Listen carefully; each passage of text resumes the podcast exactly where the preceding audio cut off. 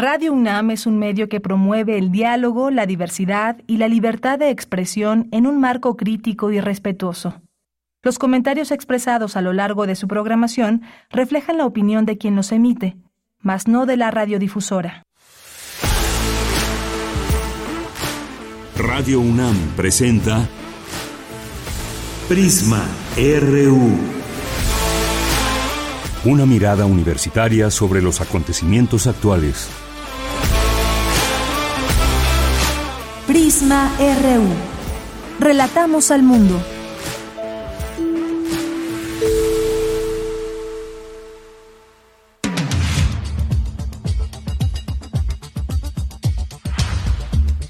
¿Qué tal? Muy buenas tardes. Muchas gracias por estar aquí en Prisma RU y arrancamos con una temperatura de 28 grados en este momento, pero todo indica que a las 2, 3 hasta las 4 de la tarde estaremos en los 30 grados, que va a ser el pico de calor que tengamos y ya hacia las 5 de la tarde bajará a 29, a las 18 horas a 27 grados, que de cualquier manera pues 1 o 2 grados más menos casi es prácticamente esta sensación de calor tan intensa que tenemos que hasta, hasta escasea el hielo, fíjense, es lo que estaba aquí leyendo que nuestro compañero Emiliano de Servicio Social nos decía, una nueva consecuencia de la ola de calor, la escasez de hielo que provoca un, aumento además del precio en el de 60% en el país y hay, hay algunos datos interesantes en torno a todo esto. Estamos utilizando más hielo, incluso algunos, algunos eh, lugares han escaseado también los ventiladores. La verdad es que no estábamos acostumbrados a tanto calor o tantos días por lo menos, a lo mejor uno o dos días los aguantamos, pero ya semanas completas con este intenso calor, pues mucha gente ha tenido que recurrir, si no a un aire acondicionado, pues sí a algunos otros elementos.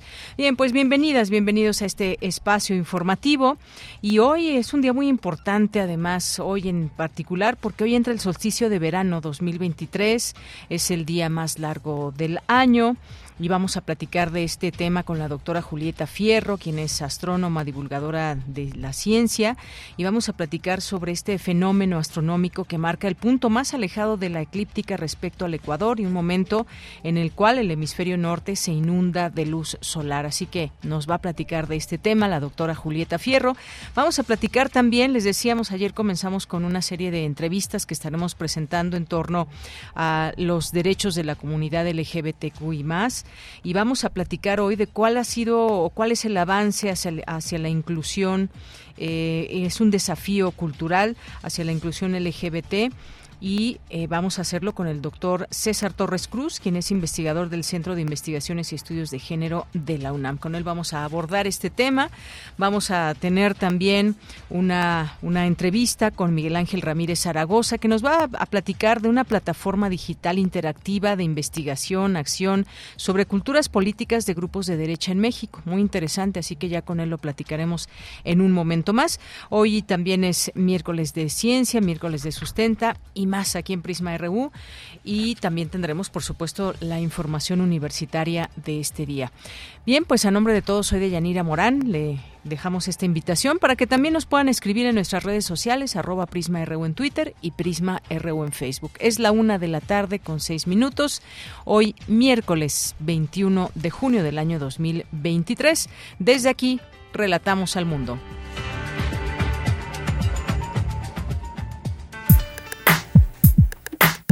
Relatamos al mundo.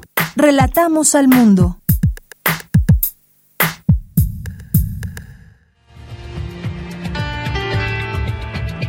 Bien, y en resumen, preside el rector Enrique Graue la presentación de la colección La década COVID en México, los desafíos de la pandemia desde las ciencias sociales y las humanidades.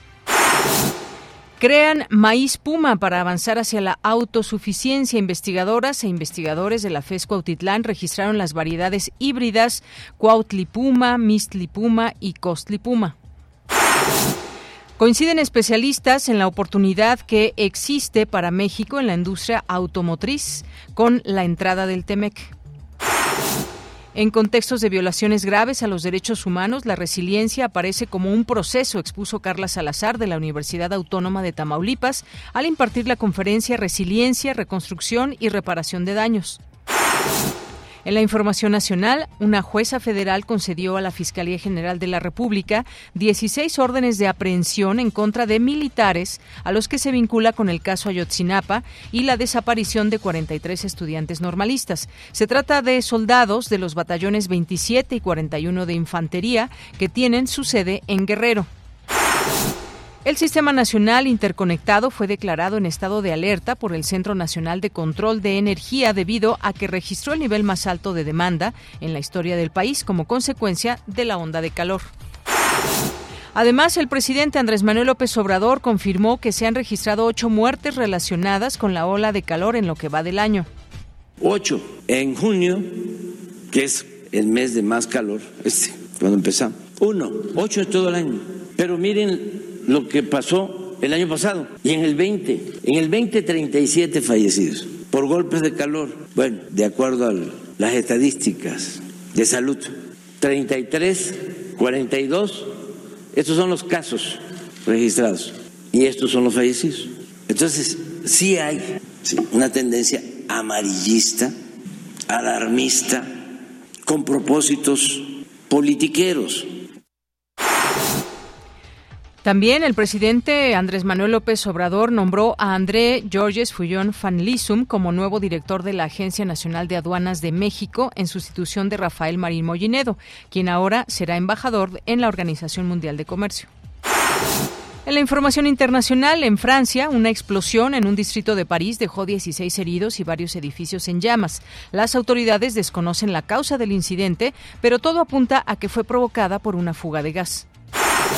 En Estados Unidos, el Comité de Asuntos Bancarios del Senado aprobó un proyecto de ley que permite al presidente Joe Biden expropiar bienes congelados a los cárteles mexicanos y otros actores involucrados en el contrabando de fentanilo y de precursores químicos. El Parlamento de Estonia aprobó una ley que legaliza el matrimonio entre personas del mismo sexo. Es el primer país báltico en otorgar ese derecho. La ley, aprobada por 55 votos contra 34, entrará en vigor el próximo año. Hoy en la UNAM, ¿qué hacer? ¿Qué escuchar? ¿Y a dónde ir?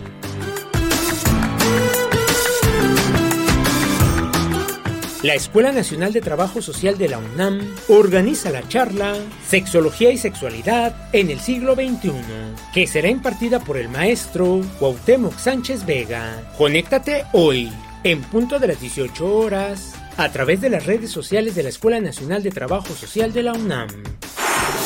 El Centro Cultural Universitario Tlatelolco organiza el ciclo de conferencias virtuales en torno a la exposición Cenizas, nombrar lo que no se ve. Hoy se llevará a cabo la segunda charla de este ciclo, abordando el tema Producción Social del Hábitat, contra y más allá de la arquitectura del patriarcado. La cita es hoy, en punto de las 18 horas en el Centro Cultural Universitario Tlatelolco. Esta semana la serie radiofónica Espacio Académico Apaunam tiene como invitada a la doctora Laura González Flores, docente e investigadora del Instituto de Investigaciones Estéticas de la UNAM, quien nos habla sobre investigación en arte e imágenes técnicas. La serie radiofónica Espacio Académico Apaunam se transmite de lunes a domingo a lo largo de la programación de nuestra emisora.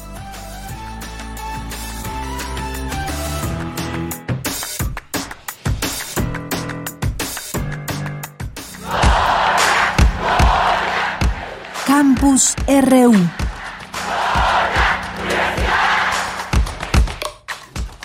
Bien, pues vamos a nuestro campus universitario en este día. Es la una con once minutos. Además que de que luego volveremos a la información nacional, porque en estos momentos el presidente López Obrador se reúne con la dirigencia de Morena, el gabinete completo y gobernadores de ese partido. Más adelante los detalles, pero por lo pronto nos enlazamos ya con mi compañera Virginia Sánchez, porque presentan la colección La década COVID en México, los desafíos de la pandemia desde las ciencias sociales y las humanidades. ¿Qué tal, Vicky? Muy buenas tardes. Adelante con tu reporte. Hola, ¿qué tal, Deya? Muy buenas tardes a ti al auditorio de Prisma RU. Han transcurrido tres años que la naturaleza nos puso a, prueba y dentro de la colección La década COVID en México, los desafíos de la pandemia desde las ciencias sociales y las humanidades, se encuentra lo vivido y experimentado de lo que ha transcurrido hasta ahora, pero solo una parte de lo que está por venir. Así lo señaló el rector de la UNAM, Enrique Graue, al la presentación de esta colección, donde aseguró que los últimos tres años que se vivieron con la pandemia nos marcaron por todo lo acontecido, por la fatal estela de muerte y el dolor devastador que dejó, por los cambios provocados en la vida social, en la economía y la esfera pública, por lo que dijo, su impacto en la educación, la investigación y la cultura seguirán determinando las acciones de los años por venir que traerán fenómenos convulsos en lo social, en lo económico y en lo político, así como de nuevos e inesperados desafíos, lo cual se refleja en esta colección que se presentó. Escuchemos al rector. Y de ahí que esta colección que hoy se presenta está correctamente titulada La década COVID en México. Y en estos 15 volúmenes se analizan, como ya escucharon, los aspectos más relevantes que la nación y la sociedad tendremos que resolver.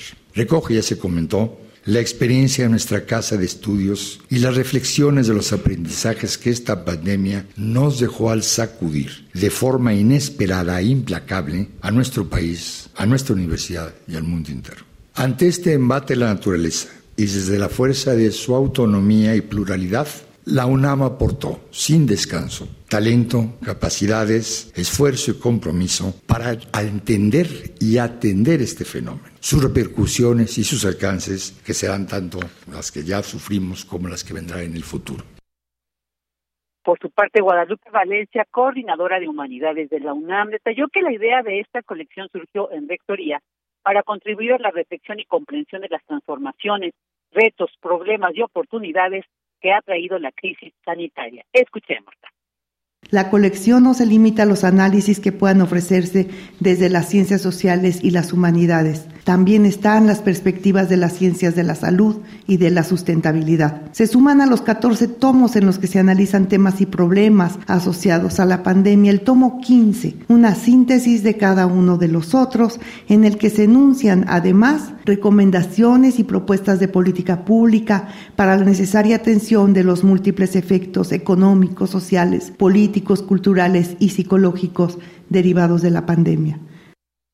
Tanto Leonardo Lomediva Nega, secretario general de la UNAM, destacó el haber llevado este importante esfuerzo para analizar la pandemia de una perspectiva a mediano plazo, asumiendo que es el evento que marcará esta década y una de las más grandes crisis que ha enfrentado la humanidad en los últimos 100 años con implicaciones que desde el ámbito de las ciencias sociales y humanidades se analizan en los 15 tomos que integran la colección.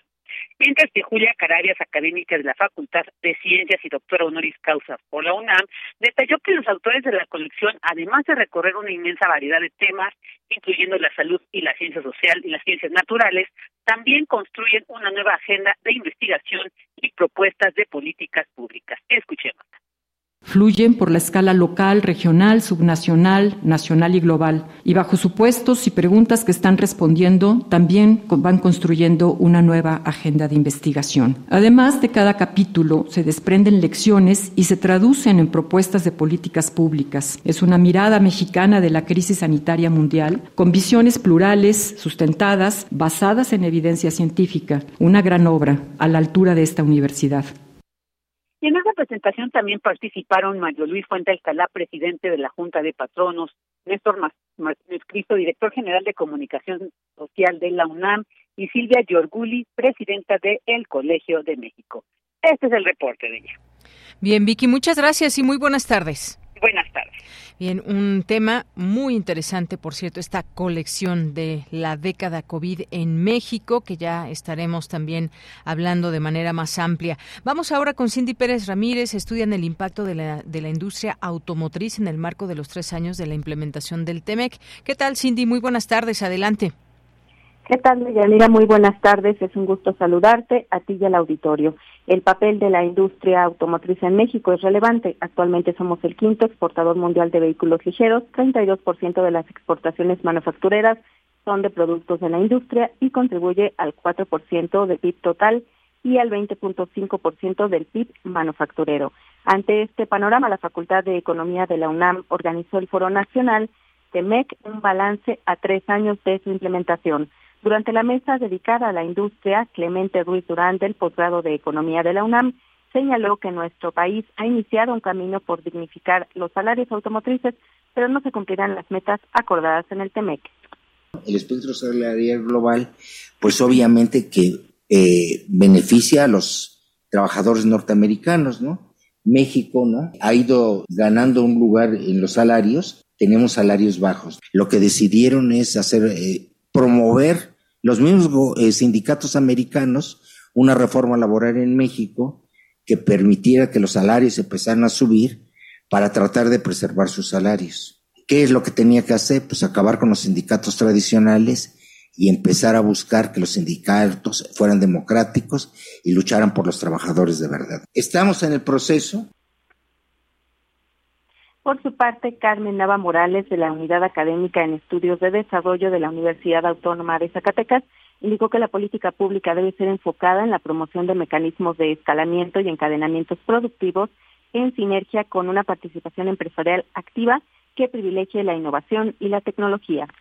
Las oportunidades para la empresa mexicana que podemos situar son esta suma del valor de contenido regional es sumamente importante, es el cambio fuerte de la regla de origen y creo que aquí es donde tenemos el gran potencial para sumarnos, ya que las empresas transnacionales requieren de contenidos sí regionales. Y la otra oportunidad, pues, sería la parte de la electromovilidad, ¿no? Y la pregunta es, ¿queremos tomarla nosotros como país, como México? ¿O vamos a ceder de nueva cuenta esta oportunidad, como pasó en el Telecán a la industria transnacional? Deyanira, cabe señalar que apenas ayer la Secretaría de Desarrollo Económico de la Ciudad de México y el Clúster Automotriz del Estado de México anunciaron una alianza de colaboración para impulsar la industria automotriz en esta zona metropolitana del país con la finalidad de atraer durante los próximos, próximos ocho años una inversión de 12 mil millones de dólares. Este es el reporte. Cindy, muchas gracias y muy buenas tardes. Muy buenas tardes. Vamos ahora con Cristina Godínez. En, el, en un contexto catastrófico, con un registro de más de 100.000 personas desaparecidas, es fundamental hablar de resiliencia y reconstrucción del tejido social. Adelante, Cristina. Buenas tardes, Deyanira. Un saludo para ti y para el auditorio de Prisma RU. Bajo contextos de violaciones graves a los derechos humanos, la resiliencia aparece como un proceso de ahí la importancia de profundizar en sus orígenes, expuso Carla Salazar de la Universidad Autónoma de Tamaulipas. Al participar en el Seminario Permanente de las Ciencias Sociales, la académica presentó la conferencia Resiliencia, Reconstrucción y Reparación de Daños. De acuerdo con la investigadora, al hablar de resiliencia es importante conocer nuestra realidad, ya que vivimos en un México que está atravesando una de sus etapas más dolorosas en cuestión de crímenes de lesa humanidad, de constantes asesinatos, feminicidios, desplazados y desaparecidos. Tenemos un registro de más de 100.000 personas desaparecidas en menos de 17 años, lo cual es catastrófico y no tiene comparación. Digo, entre los países que que más se pudiera asemejar, pues se encuentra Colombia, ¿no? Que tiene más de 125 mil personas desaparecidas, pero en un lapso de cerca de 80 años de conflicto. Estas cifras escandalizan. Somos el séptimo país en Latinoamérica con más feminicidios. El desplazamiento forzado no está registrado de manera adecuada en nuestro país. Ante este México, tendríamos que preguntarnos si es posible una paz resiliente, si en verdad es posible hablar de la reconstrucción de un tejido social. Salazar Serna comentó que la violencia que se vive conlleva a una profunda transformación en las dinámicas familiar y social, ante las cuales si no se afronta de manera resiliente, las problemáticas se agudizan. En la oportunidad de generar un espacio de reflexión que nos permita comprender cómo la resiliencia puede construirse bajo escenarios de extrema adversidad, incidiendo sobre una reconstrucción orientada a la reparación del daño. Pero para ello, pues es importante reconocer que los retos encaminados a generar resiliencia como un pilar en la construcción de una cultura de paz ante diferentes dimensiones de vulnerabilidad y múltiples violencias requieren una atención transdisciplinaria e interinstitucional capaz de involucrar distintas acciones colectivas. Deyanira, este es mi reporte. Buenas tardes. Gracias, Cristina. Buenas tardes. Continuamos. Prisma RU. Relatamos al mundo. Bien, pues vamos a entrar a este tema que pues es un tema fascinante. Además, digo, cada año cambiamos de estación y demás, pero pues el solsticio de verano es un fenómeno astronómico que ocurre cuando el Sol alcanza su máxima altura en el cielo durante el año y esta fecha marca el día más largo del año en términos de luz solar y representa el punto de inflexión en el que el Sol alcanza su posición más alta en el horizonte y es un momento en el que el Sol parece detenerse antes de iniciar su camino de regreso hacia el equinoccio de otoño. Pero vamos a platicar de esto más ampliamente. Ya está en la línea telefónica la doctora Julieta Fierro, quien es física, astrónoma y divulgadora científica, investigadora titular del Instituto de Astronomía de la Universidad Nacional Autónoma de México y profesora de la Facultad de Ciencias. Doctora, un gusto saludarle. Muy buenas tardes. el gusto es mío. Muchísimas gracias por invitarme a tu espacio. Gracias, doctora. Pues eh, un, día, un momento importante quizás para muchas personas, porque hoy es el solsticio de verano que anuncia justamente la llegada de esta estación del año y con estos calores y demás. Hablemos del tema del solsticio, doctora. ¿A qué hora se va a dar y esto porque es un fenómeno tan interesante? Bueno, pues con todo gusto. Como claramente señalaste al inicio, pues el, la Tierra va con su eje de, rotación inclinado. Y esto hace que durante estos meses le dé más luz al hemisferio norte y después seis meses después pues le da menos luz, o sea la insolación solar es mayor en esta época en el hemisferio norte. Ahora nosotros qué es lo que vemos? No vemos, no sentimos que el eje de rotación de la Tierra está inclinado, lo que sentimos es que a mediodía el sol está más tendido hacia el norte. Después, como tú dijiste, en los equinoccios, pues el sol va a estar más o menos arriba de nuestras cabezas y ya en invierno el sol va a estar más tendido hacia el sur. Nos va a dar menos cantidad de sol. Y por eso, pues ahora es la el día más largo del año. Eh, a partir de Ahora, tú misma dijiste que se llama solsticio. Y es que durante la semana anterior y la semana que sigue, el sol se va a ver muy tendido hacia el norte.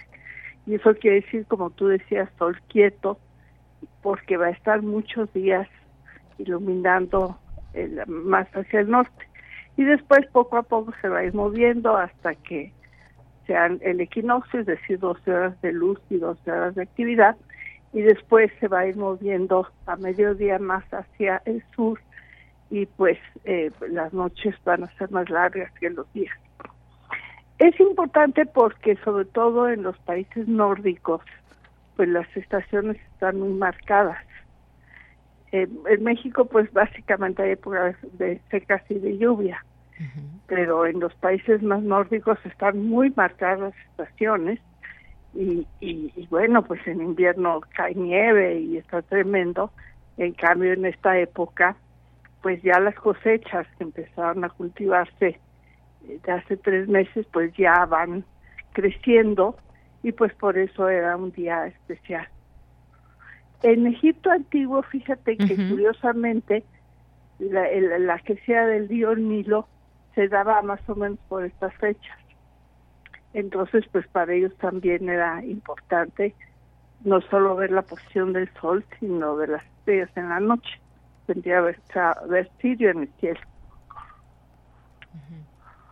Así es, doctora. Pues muy interesante todo esto con estos movimientos del sol que nos explica y para mucha gente reviste reviste una gran importancia.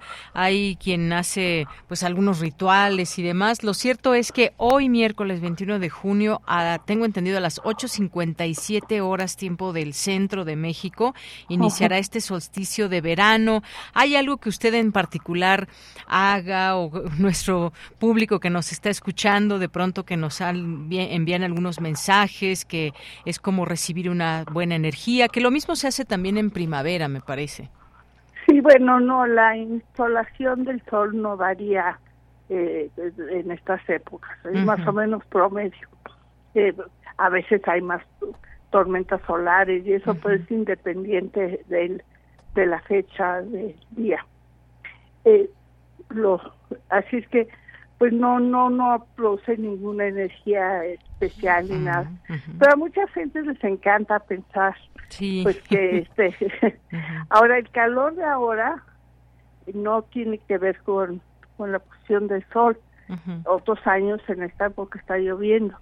Lo que sucede es que ahora hay un fenómeno que se llama el niño, donde se calienta más la superficie de los océanos y eso haya, hace que haya más calor, se dispersen las nubes y por eso ahora está habiendo tanto calor.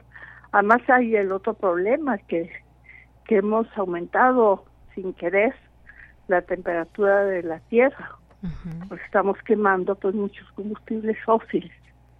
Entonces mucho del malestar que tienen las personas ahora no solo es por el calor, sino que las altas temperaturas hacen que los contaminantes, como los de la gasolina o sobre todo los de las refinerías, se vuelvan más contaminantes todavía. Y por eso muchas personas en estos días se han sentido incómodas, no solo por la deshidratación, sino porque los contaminantes nos están dañando más. Y esto es llamado de atención estos días de tanto calor, pues es para voltear los ojos y pensar más en las energías limpias. México pues es en gran parte desierto, se podrían poner granjas solares inmensas en el país y tendríamos suficiente energía, por ejemplo, para exportar a Estados Unidos y al norte del país para sus aires acondicionados. Y viste que el problema que hay en el norte por, por los problemas de electricidad, la gente está queriendo usar sus aires acondicionados y no puede. Entonces, pues necesitamos aprovechar esta energía gratuita que nos dio, que es la del sol. Y México en ese sentido, pues es muy favorecido porque tiene estas vastas regiones donde hay gran insolación solar.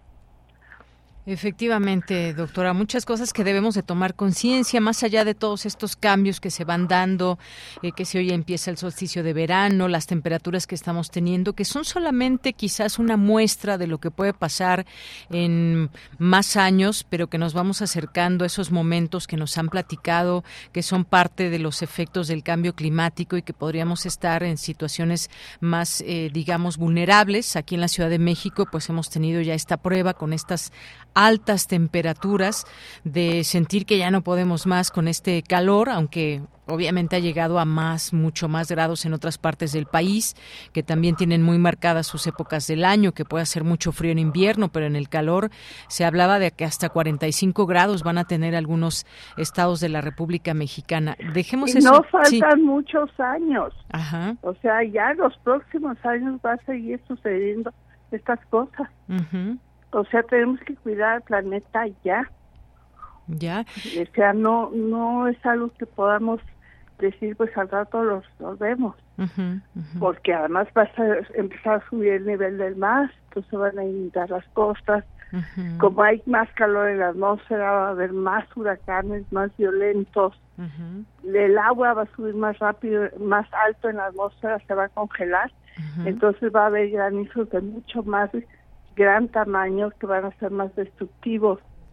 En fin, o sea, esto del cambio climático no es algo que faltan 30 años para que suceda.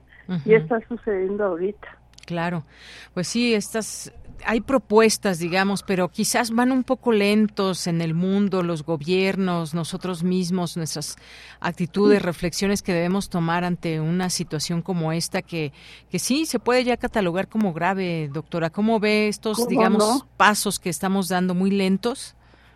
Pues es terrible porque nuestro argumento es que solo producimos el 2% del efecto invernadero del mundo, pero somos 197 países si cada uno produce 2% de la contaminación, imagínate cómo se va a poner el mundo de caliente dentro de algunos años.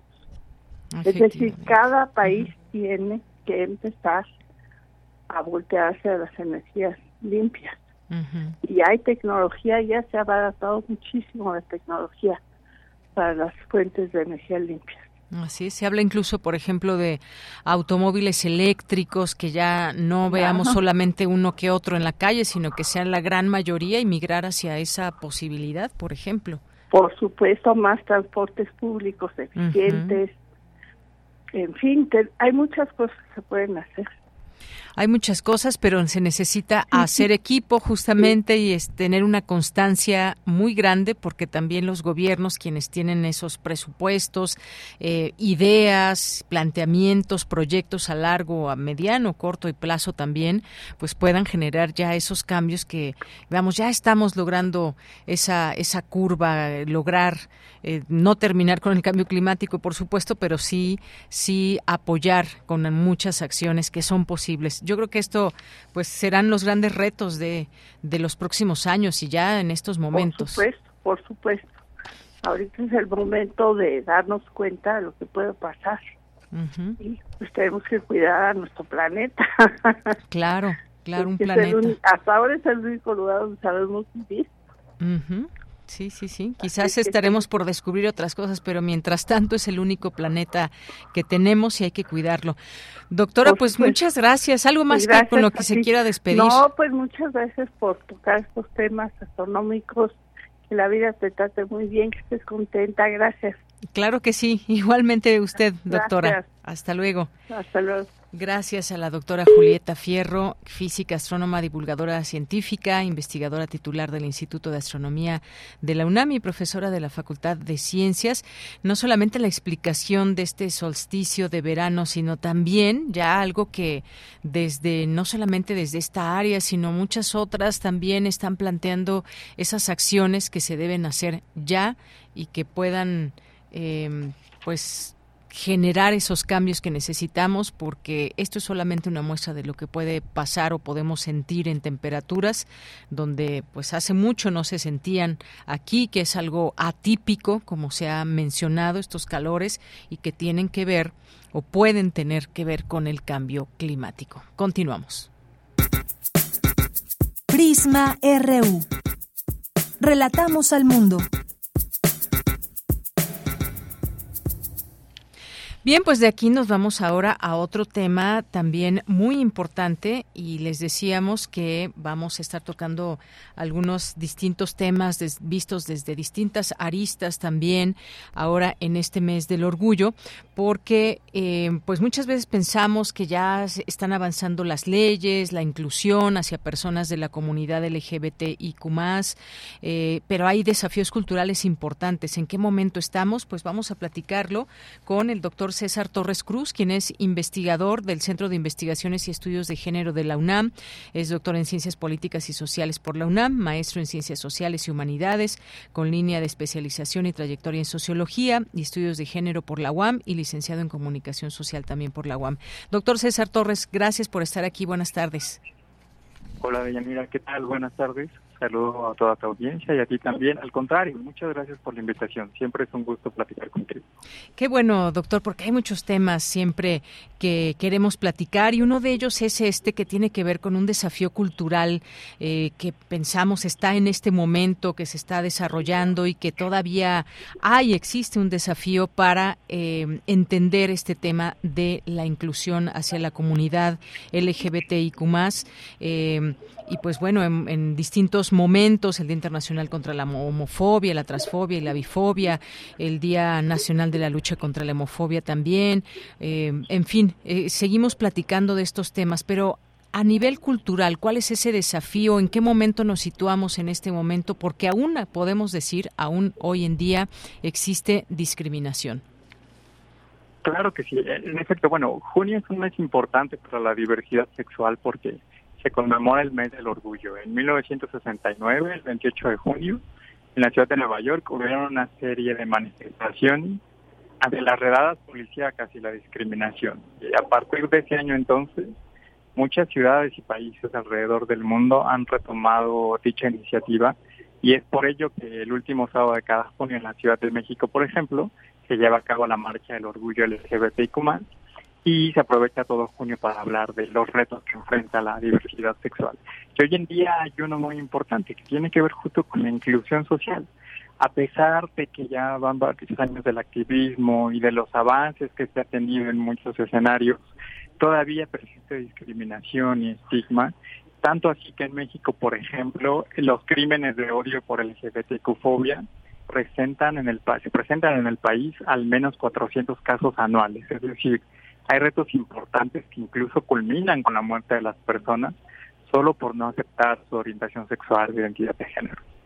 Claro, estos datos nos dicen mucho. Incluso está la encuesta nacional sobre discriminación del INEGI de 2017, donde pues se destaca que más del 50% de los encuestados se manifiestan o se manifestaron en contra de que sus hijos contraigan matrimonio con una persona del mismo sexo, o la misma proporción se opone a que sus hijos se casen con una persona con VIH, infección que a menudo se asocia erróneamente con hombres que practican el homoerotismo y todas estas situaciones que está lleno de pronto también de mitos, de informaciones erróneas, pero esto, estos datos nos refieren a que hay mucho trabajo por hacer en este tema de la aceptación, de la inclusión, de la no discriminación, doctor. Sí, por supuesto. En efecto, e imaginemos el contexto de una encuesta. La gente suele ser políticamente correcta si les dicen, vamos a hablar de diversidad sexual, queremos conocer cómo es el panorama de la discriminación. Y a pesar de ello, más de la mitad de personas encuestadas suelen decir que están en contra. Estamos hablando del siglo XXI, eh, es decir, ya no debería existir esto en la sociedad, pero el problema es que es un problema cultural, como tú decías muy bien, Deyanira, y la cultura no se modifica en un día, lleva muchos años.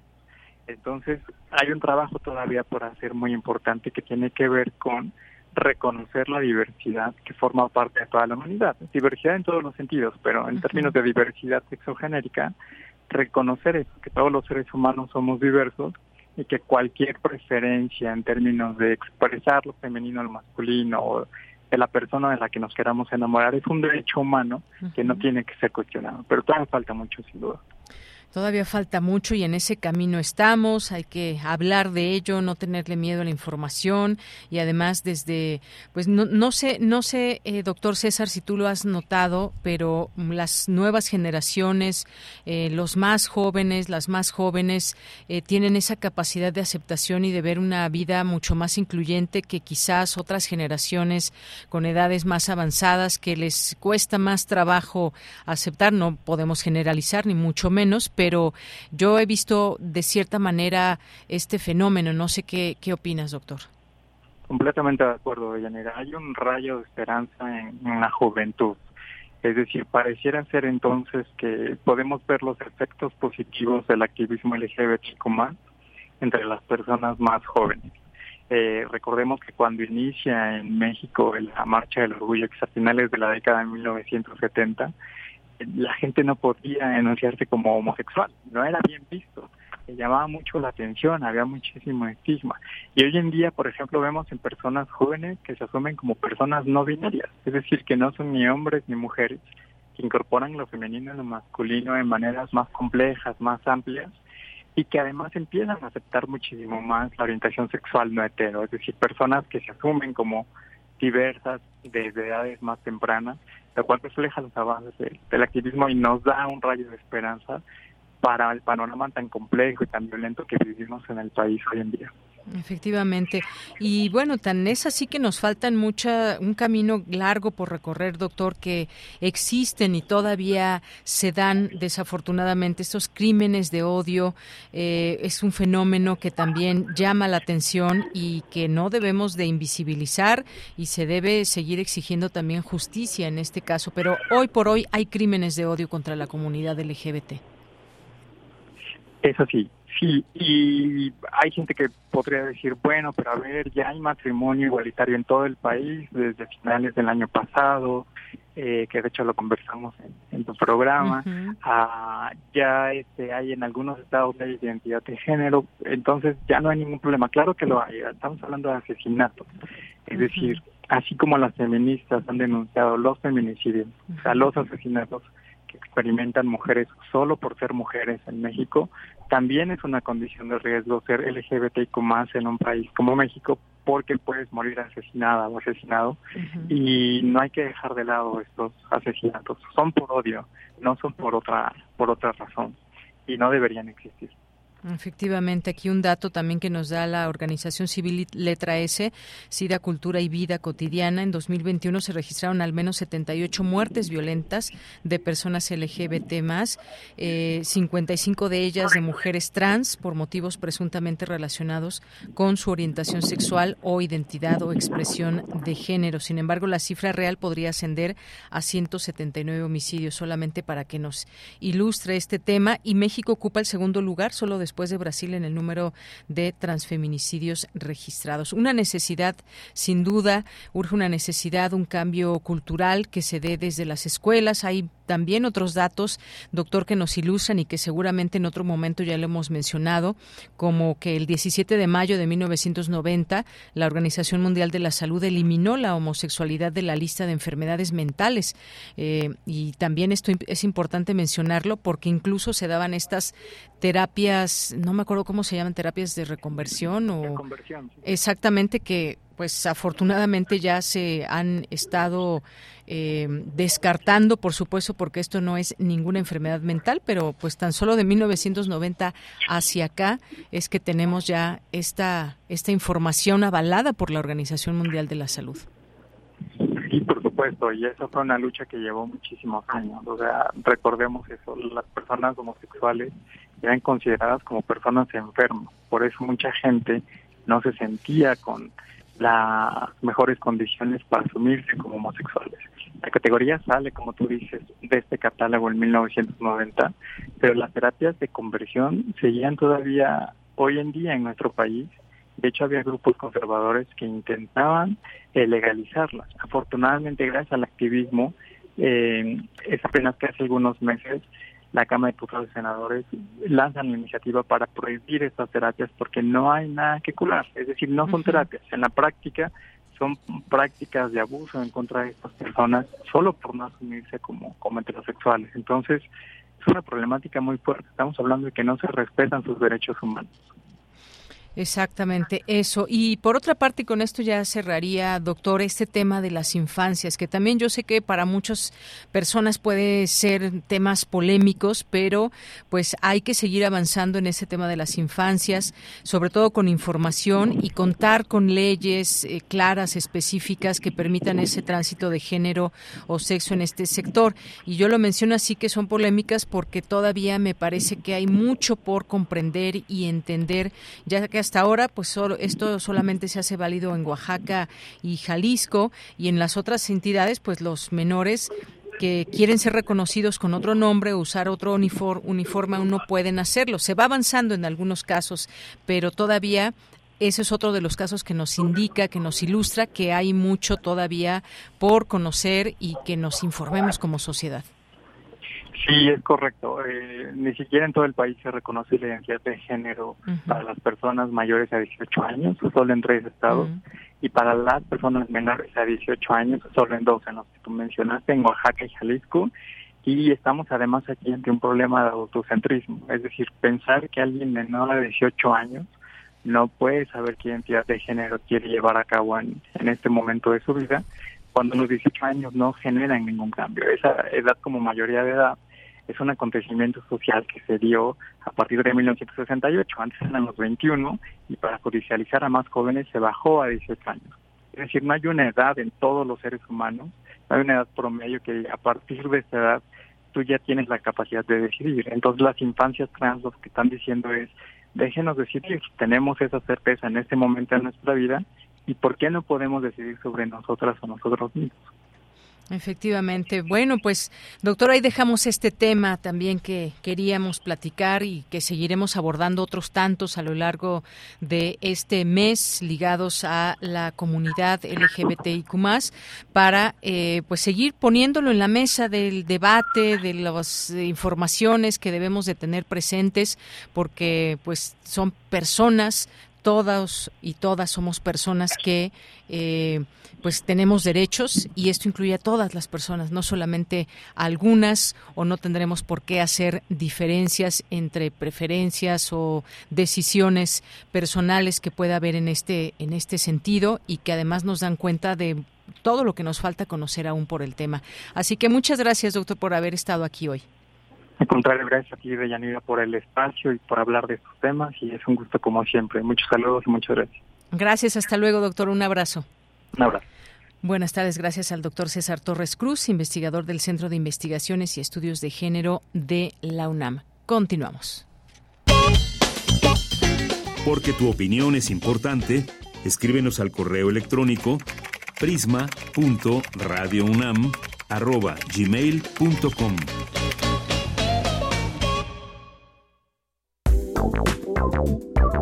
Queremos escuchar tu voz. Síguenos en nuestras redes sociales. En Facebook como Prisma RU y en Twitter como arroba PrismaRU.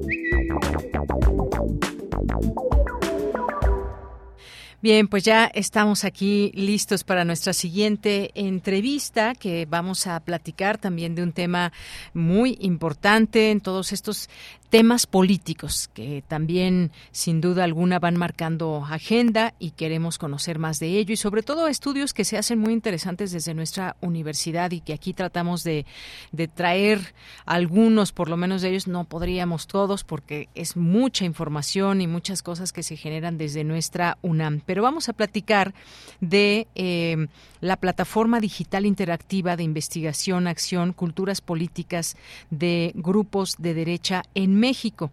Se va a presentar el día de mañana, pero por supuesto queremos adelantar además esta invitación, bueno, hacerle la invitación que estamos en tiempo y conocer un poco de qué se trata.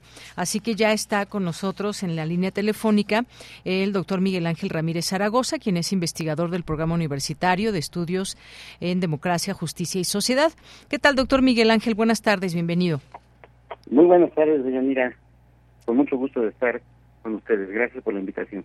A usted, doctor, pues cuéntenos de qué se trata esta plataforma digital interactiva, culturas políticas de grupos de derecha en México. Sí, mira, es una, una iniciativa de democracia, justicia y sociedad para poder divulgar y difundir a un público más amplio dentro de la comunidad universitaria, pero también en general, algunos de los hallazgos de nuestras investigaciones. Es decir, en la que se publican estas eh, estas investigaciones, ¿no? que son libros, artículos, y generar una plataforma digital interactiva como tal, de investigación y acción, en donde la gente pueda encontrar información referente a qué son los grupos de derecha, a cómo se han conformado históricamente, a entender parte de su horizonte histórico a partir de genealogías, líneas del tiempo, Presentamos también nuestras tesis de investigación sobre los grupos de derecha en México para conocer sus valores, sus principios, sus visiones de sociedad, sus prácticas políticas, incluso sus proyectos y horizontes, eh, horizontes políticos, sociedad, sus ideales de sociedad. Y presentamos también una serie de elementos que complementan eh, la información, como la, la sección Fuentes para el Estudio, en donde eh, presentamos resúmenes de libros que nosotros ya revisamos y que nos sirvieron para la investigación, pero están ahí en un muy importante repositorio, entrevistas que forman parte de nuestra sección trabajo de campo, videos, nuestros documentos de trabajo, una sección muy importante que es comparte con nosotros para que la gente que tiene textos, videos, fotografías, que quiera compartir con nosotros lo pueda hacer. Y también una sección de nuestras publicaciones en donde las personas que, nos, que visiten nuestra plataforma puedan descargar gratuitamente los libros que se han ido generando a lo largo de nuestra investigación sobre culturas políticas de grupos de derecha en México. Así es. Bueno, pues muy interesante seguramente estos estos datos que se darán a conocer y que pues son parte de estos proyectos de eh, difusión, de divulgación del conocimiento y en esta ocasión para conocer la cultura política de los grupos de derecha en México y poder identificar también los valores, principios, identidades, visiones de sociedad y prácticas en las que basan su acción y disputa política en distintos procesos históricos y coyunturas. Hablando de esta coyuntura eh, doctor, pues cómo ve ahora estas, digamos, estos justamente valores, principios de, eh, de estos grupos de derecha en nuestro país. ¿Qué es lo que podemos decir? ¿Qué características tienen? ¿Cómo se miran desde, desde la investigación? Gracias, muchas gracias. Sí, es muy interesante porque cuando nosotros identificamos a los cuatro grupos en los que dividimos a las derechas, que son derechas religiosas, empresariales, partidistas y de la sociedad civil, nos damos cuenta que cada una de ellas tiene como una parte popular, ¿no? Como aquellos grupos perfectamente identificados que sabemos cómo actúan porque lo hacen generalmente de manera pública, pero también hay un sector de base, ¿no? También hay muchas personas que se integran a estos grupos y era a, quien realmente nos interesaba entrevistar y saber eh, qué pensaban, ¿no? cómo actuaban y, qué valores eh, pues de alguna manera compartían precisamente para tener esa visión de sociedad. Y nos dimos cuenta en estas entrevistas eh, que hicimos a, estos grupos y muchas de ellas que hicimos incluso en las manifestaciones públicas que ellos realizaban, como las marchas del freno, las marchas de los grupos pro vida, que efectivamente no abrevan de toda una tradición Sí, doctor. una provisión de pensamiento eh, religioso, de, o, pensamiento conservador de, orden moral y religioso, pero también de una visión de la sociedad en donde justifican, ¿no? En gran medida elementos como el la cuestión de la meritocracia, la cultura del esfuerzo, lo que algunas veces hemos llamado el echaleganismo, ¿no? individual, de se mide en términos de lo que se hace individualmente y no necesariamente del contexto político y social en el que se encuentran las personas y esto se, se, alimenta a la vez todavía Sí, doctor, ahí le dejamos de escuchar, a ver si podemos retomar la comunicación con el doctor para conocer un poco más de cerca sobre esta investigación, esta cultura política de estos grupos de derecha que ha sido eh, pues importante debido a que históricamente han constituido un conjunto de actores que han influido en la política, incluso pues ha gobernado en este país y en muchos otros la derecha. ¿Cuál es ese, digamos, esa huella, ese, eh, esas eh, características que le dejan a los países. En el caso de México, era mi siguiente pregunta, ya está en la línea telefónica. Doctor, le estábamos ahí escuchando, de repente lo perdimos, pero decía yo que importante conocer cuál es el papel histórico también que ha tenido la derecha en el caso de, de México, que han gobernado en, en, muchos países la derecha, pero en el caso de México durante dos sexenios tuvimos el gobierno del Partido Acción Nacional, aunque ahora, y esta es mi siguiente pregunta, pues se han reagrupado con, con otros partidos que no precisamente son de la misma ideología, pero políticamente se han unido y me refiero pues a los restos que quedan del PRD, ahora posiblemente vayan en una alianza incluso para la presidencia de la República, como lo han hecho ya en otros estados de la República que han ido que han ido con el PRI, con el PRD, incluso por ahí con algún otro partido, pero ¿de qué de qué hablamos de de qué derecha hablamos cuando hay una derecha en México que se une a lo que fue una izquierda o lo que pretende ser una izquierda como el PRD, por ejemplo? Sí, muy interesante la pregunta. Lo que hay que considerar primero es precisamente el, el impacto que representó para estas derechas el triunfo en 2018 de una posición más ligada a la izquierda, ¿no? Con López Obrador y la por él autodenominada cuarta transformación, que realmente fue un, golpe duro ante estos grupos que habían hegemonizado el poder político en México y que a partir del inicio del nuevo gobierno pues han iniciado un proceso de rearticulación. Pero que es muy interesante, porque como tal, como partidos políticos quedaron muy muy limitados y muy desprestigiados frente a la ciudadanía. Entonces, ¿qué fue lo que observamos? Que tuvieron que ser rearticulados eh, prácticamente por el sector empresarial, por Gustavo de, Hoyos y por Claudio X González, quienes fueron realmente los artífices de esta alianza Va por México, entendiendo que solamente con la unión del PAN, partido tradicionalmente de derecha, el PRI, que se define de centro, pero con sus prácticas podemos ubicarlo a la derecha, y el PRD, que efectivamente surge como un partido de izquierda, pero que en los hechos y con sus prácticas y sus alianzas, pues nos está diciendo que forman parte también de estos de estos grupos. Y entonces ahí está ahorita la la disputa en este proceso de rearticulación, en donde ellos están buscando un, candidato o candidata que de alguna manera les dé la posibilidad de, de rearticularse, de tener una fuerza política que sea capaz de competir con fuerza y con relativa capacidad de éxito frente a al candidato o candidata que resulte de Morena, que inicialmente tiene una gran fuerza y legitimidad social y política, y, entonces ahí vemos claramente la, la unión de dos tipos de derecha, ¿no? la empresarial con la partidista, que además viene a ser fortalecida por todas las organizaciones civiles y sociales que ellos mismos crean, ¿no? A veces, o con los cuales tienen alianza.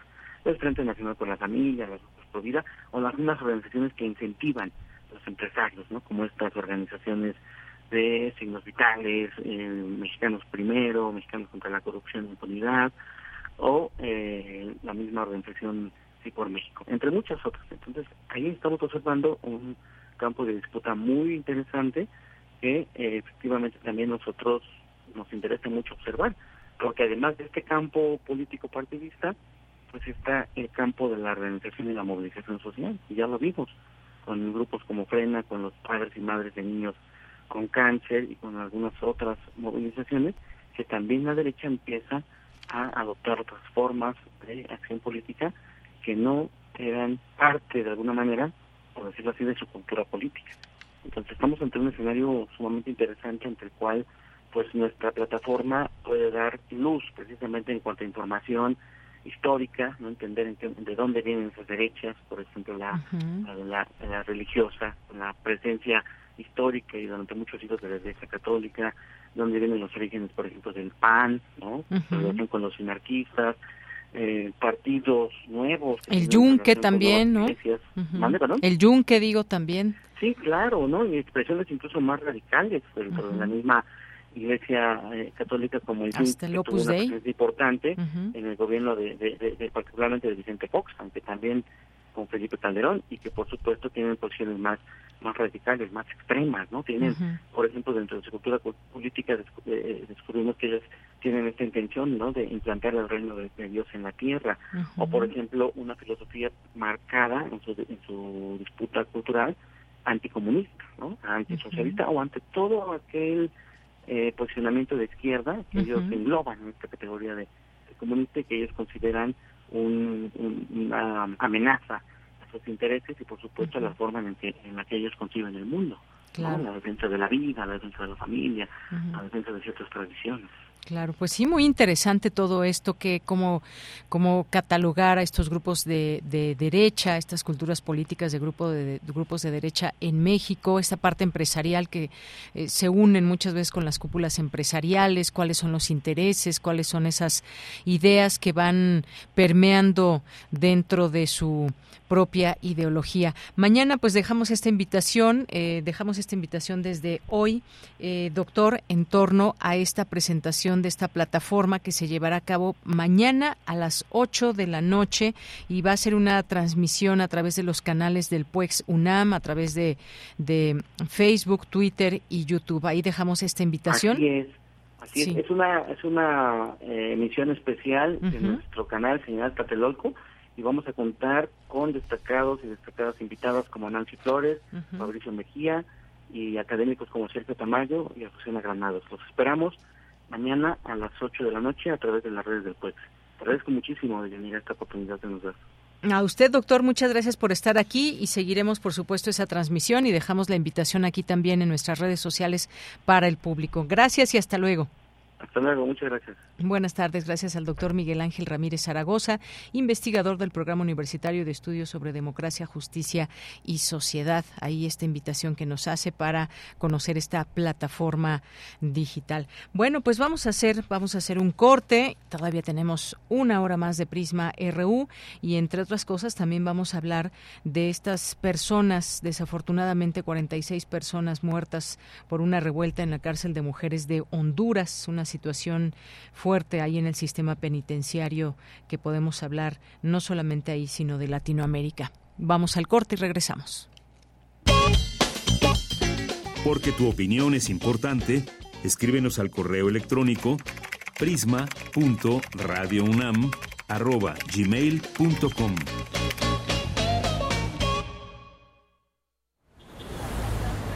Escucha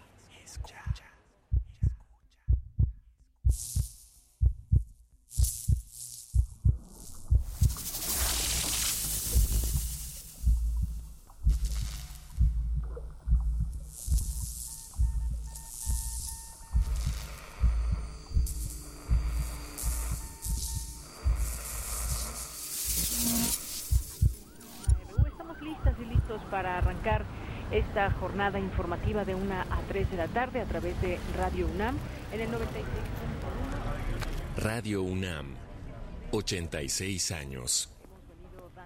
Experiencia sonora.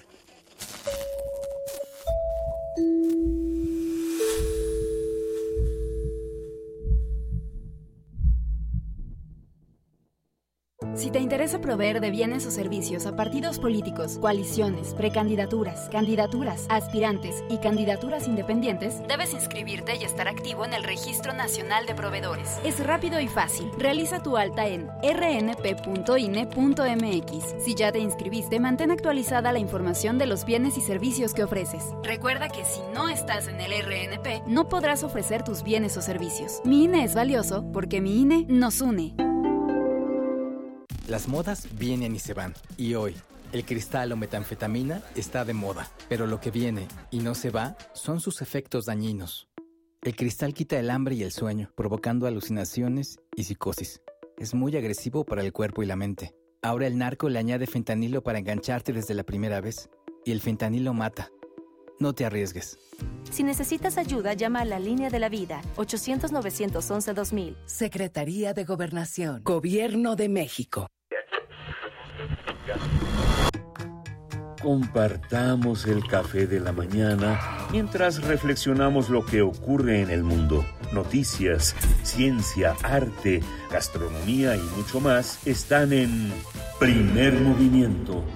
El mundo desde la universidad con Berenice Camacho Buenos días, buenos y días. Miguel Ángel Quemain. Son las 7.05 de la mañana. Lunes a viernes de 7 a 10 de la mañana, Radio UNAM. Experiencia sonora. Creemos en un mundo donde se escucha toda la música, toda la música, donde el conocimiento esté abierto al mundo, donde se ame de todas las formas. Ese mundo es posible y vamos a pelear por él. Resistencia modulada. De lunes a viernes, de las 20 a las 23 horas, por el 96.1 de FM, Radio UNAM. Experiencia sonora. Queremos escuchar tu voz. Síguenos en nuestras redes sociales. En Facebook como Prisma RU y en Twitter como arroba PrismaRU.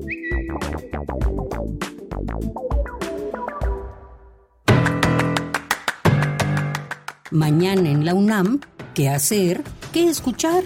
¿Y a dónde ir? El Centro Regional de Investigaciones Multidisciplinarias de la UNAM te invita a la presentación del libro El lejano oriente en la poesía mexicana de la doctora Elsa Cruz, poeta, traductora literaria y ensayista mexicana, quien reúne la obra de más de 130 autoras y autores como José Vicente Villada, Elías Nandino, Octavio Paz, Alfonso Reyes, Javier Villaurrutia y José Emilio Pacheco, quienes han escrito poemas en México sobre el lejano oriente desde 1900. Asiste mañana jueves 22 de junio, en punto de las 10 horas, al Centro Regional de Investigaciones Multidisciplinarias de la UNAM. El Instituto de Investigaciones Jurídicas de la UNAM organiza el seminario La reconstrucción del sistema de salud. Apuntes sobre la salud. Un sistema desde la perspectiva de los derechos humanos, que contará con la participación de las doctoras Rosa Álvarez y Patricia González. Las citas mañana jueves 22 de junio, en punto de las 10 horas, en el Instituto de Investigaciones Jurídicas de la UNAM. O sigue la transmisión en vivo a través de sus redes sociales. Mañana jueves la serie radiofónica Sembraste Flores dedica su emisión a la obra de Eleuterio Chagat, poeta chinanteco, profesor bilingüe chinanteco español de educación primaria, fotógrafo y escritor. Actualmente cursa el doctorado en educación, arte y cultura en la Universidad Autónoma Benito Juárez de Oaxaca. Recuerda que Sembraste Flores se transmite todos los jueves en punto de las 10 horas por el 96.1 de FM.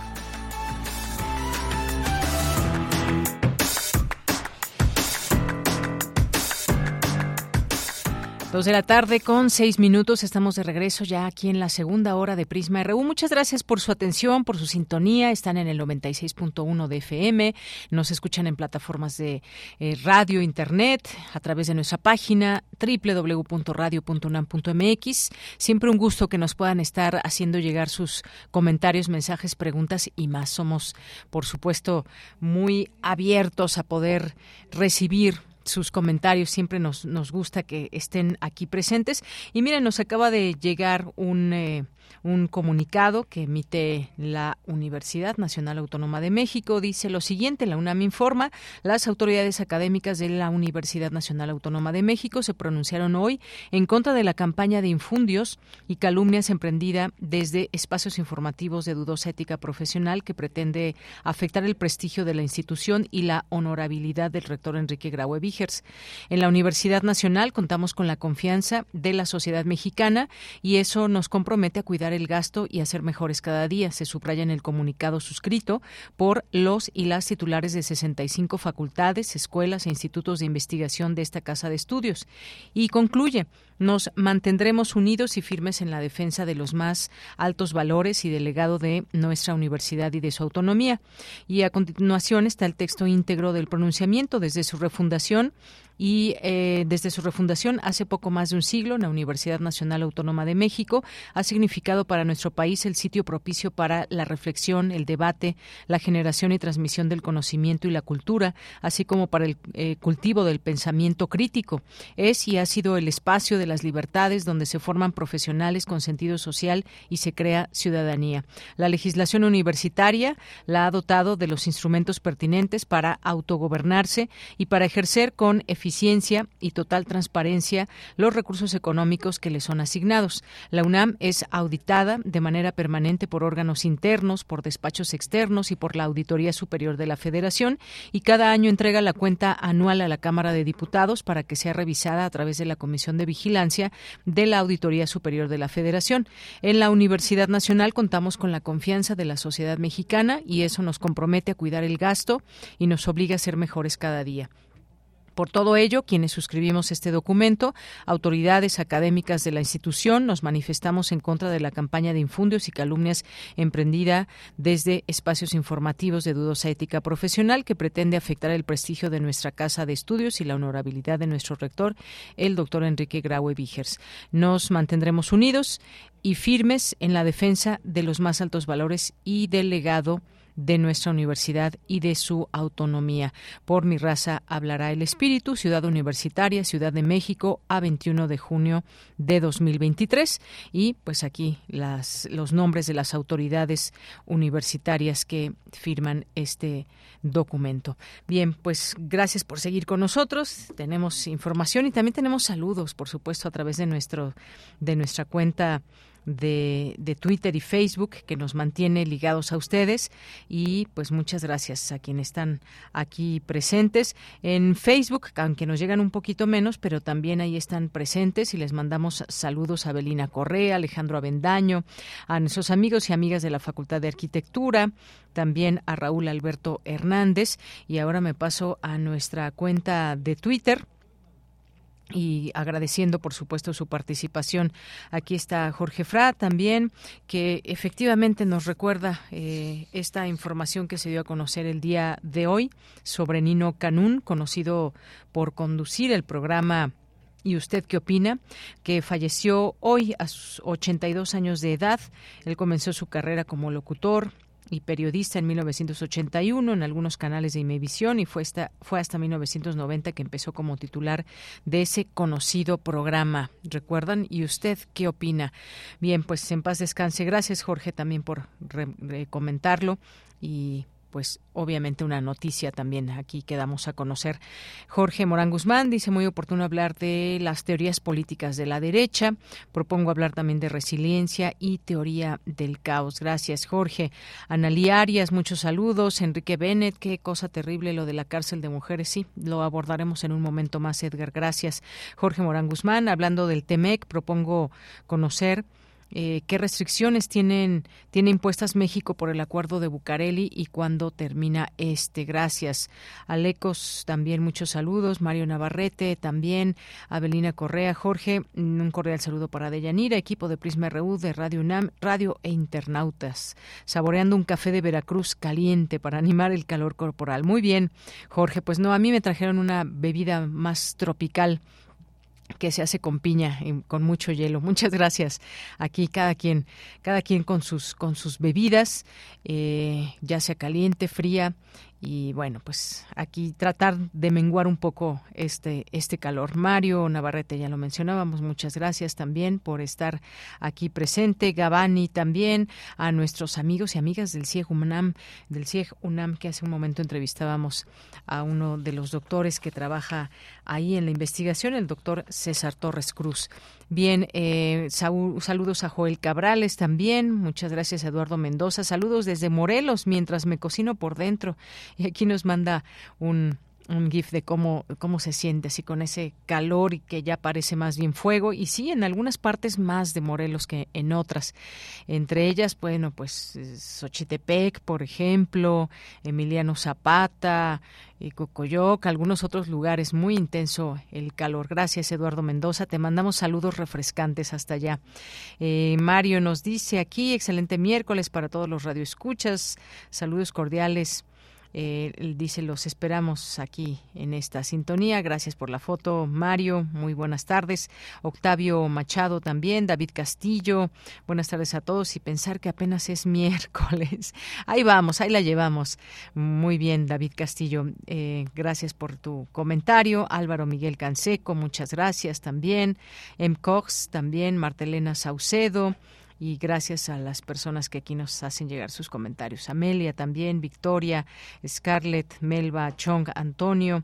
Gracias también aquí a eh, Deso Desodiente, muchas gracias aquí también por los comentarios, las críticas. Gracias, eh, Pati León también, al doctor César Torres Cruz, muchas gracias.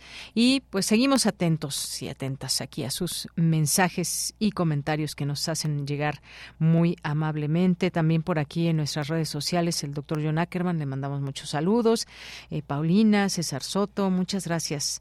Muchas gracias, saludos a todas y a todos. Y pues, ¿qué más nos falta? Bueno, es, también queremos hacerles una invitación. La Casa Universitaria del Libro Cazul de la UNAM transmitirá en su página de Facebook, que se llama así, Casa Universitaria del Libro UNAM Cazul, el día de mañana a las 11 de la mañana hora de México, a las 19 horas de España, la conferencia en vivo Libertad de Expresión e Inteligencia Artificial con el escritor Jorge Carrión, licenciado y doctor en Humanidades. Seguramente estará muy, muy interesante. Ojalá que eh, si les interesa la puedan, la puedan seguir a través de Casul UNAM. Y lo que les decía, entre el calor que estamos sintiendo y más, pues hay también hay también escasez de hielo en algunas partes. Bueno, y también antes de irme a la información, felicitamos a nuestras compañeras de Radio UNAM que hoy ganaron el torneo de fútbol femenil en Ciudad Universitaria, que se enfrentaron contra el equipo de medicina. Así que muchas felicidades a este equipo femenil de, del Estunam, de Radio UNAM, por este triunfo ahí a nuestras compañeras eh, que trabajan aquí en Radio UNAM. Y pues nos vamos a la siguiente información. La información de la sección de Sustenta organiza el Jardín Botánico de la UNAM, taller sobre el cuidado de plantas y vegetación para evitar plagas y enfermedades. Los detalles los tiene Daniel Olivares en la sección de Sustenta.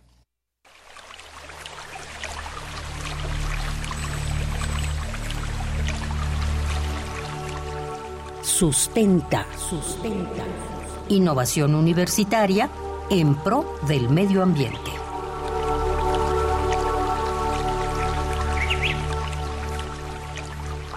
Hay una cuestión de, yo, diría, como es de amor a la tierra, ¿no? Es decir, que somos... Amable auditorio de Prisma RU. De este lado del micrófono le saluda Daniel Olivares Aranda en una entrega más de Sustenta. Hoy les hemos preparado una invitación muy particular, impulsada por el Jardín Botánico de la UNAM. Se trata del taller teórico-práctico ¿Cómo mantener sanas mis plantas? que será impartido por el maestro en ciencias Bonifacio Don Juan Macías, responsable del manejo fitosanitario de las colecciones vivas del Jardín Botánico de la UNAM. Escuchemos al maestro Bonifacio Don Juan, quien nos comparte un poco de la historia de este taller.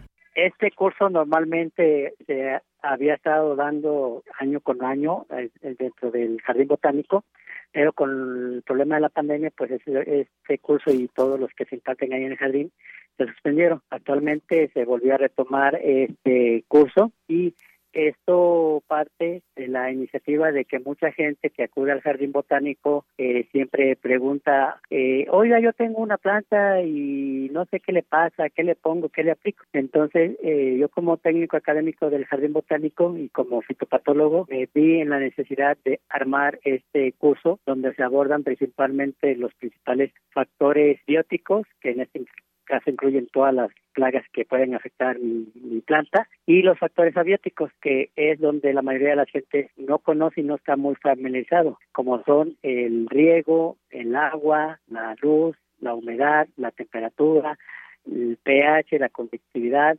las propiedades físicas y químicas que llevo de suelo que conllevan a que una planta crezca de la mejor manera. Es así entonces como se abarca este taller donde se le da a la gente las principales técnicas básicas para el cuidado de sus plantas de cualquier escenario. Existen varios agentes bióticos y abióticos que de no tomarse en cuenta pueden afectar la salud de nuestras plantas en el proceso de germinación, crecimiento y producción de flores y frutos. Es por ello que en ocasiones la vegetación de nuestro hogar se enferma y muere. Escuchemos al maestro don Juan Macías.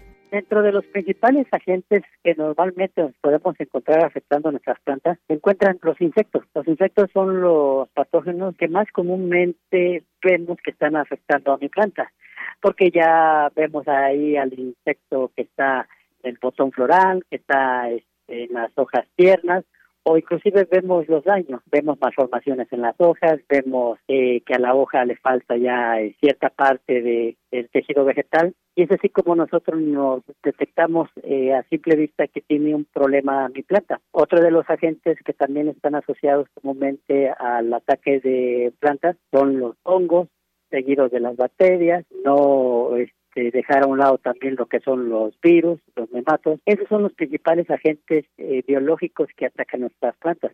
También, por supuesto, en época de lluvias, los moluscos son otro tipo de organismos, aunque no son insectos, que también pueden dañar eh, nuestras plantas, ya sea tanto de interior como de exterior. Pero en sí, englobando en forma general, esos serían los principales agentes biológicos las plantas se enferman por la presencia de cochinillas y hongos, además de la presencia de amenazas como la araña roja. Los participantes a este taller podrán distinguir estos agentes y aprenderán el procedimiento para poder recuperar la salud de su planta. ¿Quiénes podrán participar en el taller? El maestro Bonifacio Don Juan nos explica. Este curso está dedicado a público en general, porque no es curso o no es un taller así muy específico dirigido a cierto grupo de, personas, no, es eh, eh, público en general. ¿Por qué? Porque abordamos los principales agentes bióticos, pero la importancia de este taller es que en cualquier curso que tomen de plagas y enfermedades, les van a hablar sobre los principales eh, agentes biológicos que afectan a plantas. Aquí la prioridad de mi curso es darle la importancia a otros agentes que la mayoría de la gente que se dedica a cuidar las plantas no lo tomas en cuenta como son el suelo, el agua, la temperatura y la nutrición, que esos son parte fundamental, que desde mi punto de vista para mí esos son los agentes que predisponen al ataque de plagas o enfermedades. El maestro en ciencias Bonifacio Don Juan Macías, responsable del manejo fitosanitario de las colecciones vivas del Jardín Botánico de la UNAM, nos hace la siguiente invitación. Solo me queda hacerle una atenta y cordial invitación a este taller. Se va a impartir la siguiente semana, los días martes 27 y miércoles 28, de 10 a 14 horas, en el Salón de Correcciones de Usos Múltiples del Jardín Botánico. Eh, no se van a repetir, es un taller teórico-práctico, un poquito más práctico, porque le digo que la teoría la pueden buscar en cualquier este, página de Internet, pero aquí lo que importa es la práctica y experiencia que tienen con entonces van a ver la diferencia de un taller a tal de que los voy a hacer sentir por un instante plantas. Les voy a hacer eh, probar pH alcalino y un pH ácido para que vean ustedes lo que siente una planta cuando no tiene esos parámetros adecuados para crecer. Entonces los esperamos eh, los días martes y miércoles de la próxima semana en el Jardín Botánico de Longrand y para que sigan también las redes sociales del Jardín Botánico, donde además de este taller se ofrecen otros eh, talleres relacionados con las plantas, como es el bonsai, como es la eh, propagación de orquídeas y algunos otros más.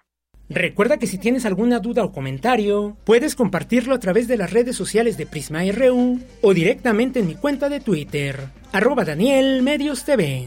Para Radio UNAM, Daniel Olivares Aranda. Hay una cuestión de yo, yo diría como es de amor a la tierra. Dos de la tarde con 22 minutos. Es momento de irnos a la información internacional a través de Radio Francia. Relatamos al mundo. Relatamos al mundo.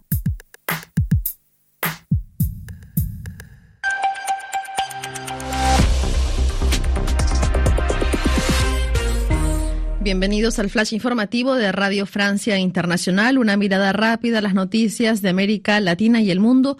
Hoy es miércoles 21 de junio. En los controles técnicos nos acompaña Mathieu Dosami. Vamos ya con lo más importante de la jornada. Danae Rivadeneira. Rusia deberá pagar por la reconstrucción de Ucrania, así lo afirmaron los aliados de Kiev reunidos en Londres en una conferencia internacional para impulsar la economía ucraniana. Allí los países de la Unión Europea acordaron añadir 3.800 millones de euros al Fondo Europeo de Apoyo a la Paz utilizado para financiar el suministro de armas a Ucrania.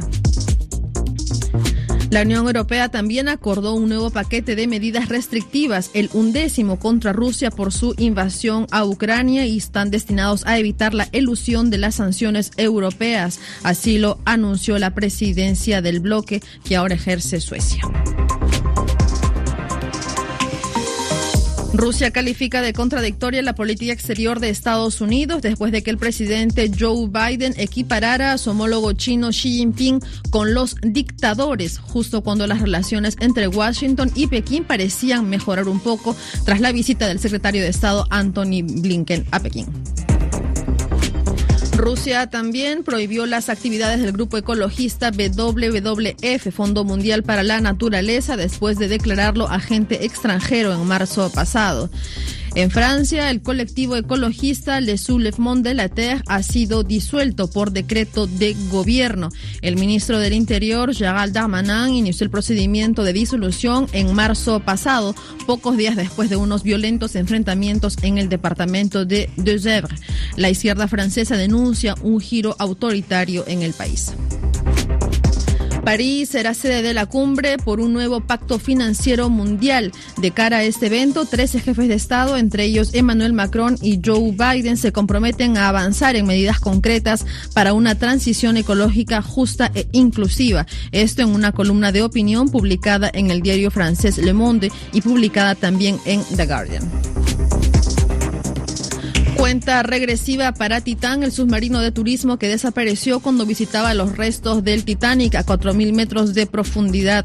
Se sabe que la nave cuenta con menos de 30 horas de oxígeno, aunque todavía cabe una esperanza. Se han detectado sonidos submarinos en la zona de búsqueda.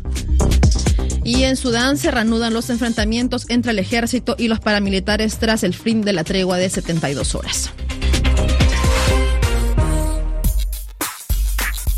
Prisma RU. Relatamos al mundo. Dos de la tarde con 25 minutos y al menos 46 reclusas han muerto en, un motín de una cárcel de mujeres en Honduras. Eh, la mayoría de las víctimas, se sabe, eh, se quemaron, mientras que otras recibieron disparos, según la Fiscalía de ese país. Aunque las causas de la violencia no han sido aclaradas, la prisión ha sido el escenario de conflictos entre bandas. Vamos a platicar de este tema y no solamente de lo que pasa en esta cárcel, en esta cárcel en particular de Honduras, sino también del sistema penitenciario en Latinoamérica. Hemos invitado para ello al maestro Jorge Lara Rivera, quien es investigador del INACIPE, especialista en temas de justicia y seguridad. Maestro Jorge, bienvenido, muy buenas tardes. Muy buenas tardes, Yanira.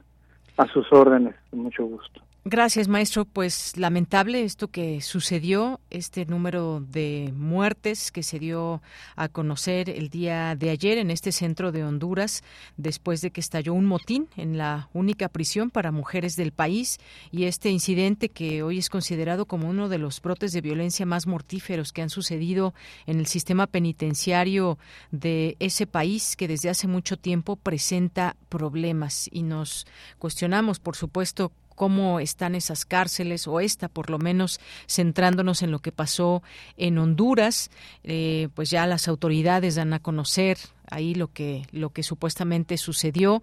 Pero de qué nos habla este tipo de situaciones donde se alude a estas bandas que incluso operan desde los reclusorios maestro sí el, el, problema de la política penitenciaria y de la criminalidad que, que se refugia en ellas es precisamente un aspecto más del el complejo eh, asunto del crimen organizado en general, es decir, es una de sus facetas y así hay que tratarlo como uno de los tramos, pero también hay que decirlo, es quizá el tramo que se atiende con menos ahínco, con, con, con eh, menos recursos, pues porque las autoridades y las políticas públicas tienden a priorizar otra, los primeros tramos preventivos, los tramos del sistema de justicia, los tramos eh, de investigación y desafortunadamente esta es e, este es un mal generalizado. El, el último tramo, que es el tramo penitenciario, es el que menos atención recibe y que muchas veces desde luego vemos este tipo de brotes de violencia eh, que cobran decenas de víctimas en actos eh, pues muy lamentables, muy tristes, que pues llenan de luto no solamente a las familias de, de las de las y los internos, sino de todo el país. Entonces, desafortunadamente, no, no hay una, una aproximación sistemática, estructural, seria hacia el manejo penitenciario. Hay esfuerzos aislados, algunos que podríamos llamar casos de buenas prácticas, algunos menos que podrían ser casos exitosos en los que probablemente pudieran estar parte de las claves para remontar este, este tipo de, de situaciones tan lamentables. Efectivamente, algo de lo que se va conociendo también es que hay enfrentamientos entre pandilleras de dos organizaciones criminales rivales, la pandilla Barrio 18, la pandilla MS13. Y bueno, más allá de todo esto, pues también la presidenta de este país ha declarado el estado de excepción eh, desde diciembre, suspendiendo algunos derechos constitucionales y permitiendo que los agentes de seguridad detengan a personas que creen que podrían estar relacionadas con las bandas. Y bueno, esto nos recuerda un poco también, maestro, a lo que está pasando, lo que ha sucedido también en últimos meses en El Salvador, donde ha habido una pues represión gubernamental de la violencia de las bandas que ha provocado eh, pues efectivamente una caída en, las tasas de homicidio pero a costa digamos de violar derechos humanos y que ha sido pues cuestionado incluso también estas eh, formas de actuar de su presidente eh, por el tema de los derechos civiles porque afirman que ha ocasionado detenciones arbitrarias masivas. Sin embargo pues el resultado es este, una caída en la picada y picada en, eh, de las tasas de homicidio y esto pues nos habla de que algo está pasando, no podemos decir algo está funcionando bien porque quizás no es la manera, pero que desde la autoridad se ha visto de esta forma ahí en El Salvador, por ejemplo.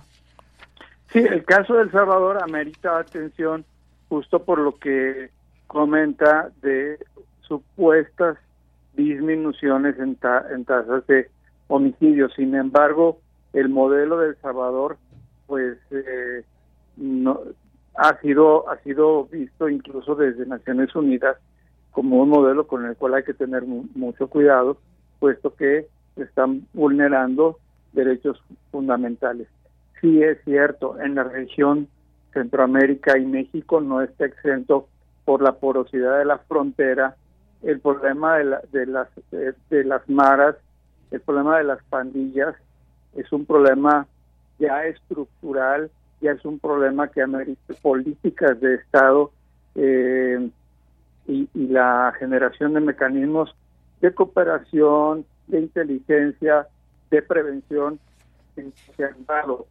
Pero sí tenemos que insistir en mecanismos que puedan proteger eh, los derechos fundamentales, mecanismos que despresuricen los sistemas penitenciarios, porque tal parece que la única respuesta que se sigue teniendo. Y aquí sí podemos incluir a México por eh, la política penitenciaria de esta de este gobierno.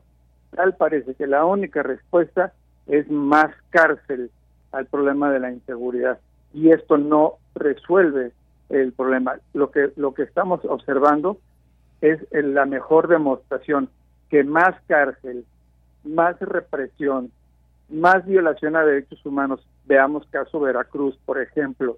No resuelve el caso de inseguridad, no resuelve la, eh, eh, la, impunidad de, los, países y no se están esclareciendo como deberían eh, los temas de corrupción que llegan a los más altos niveles.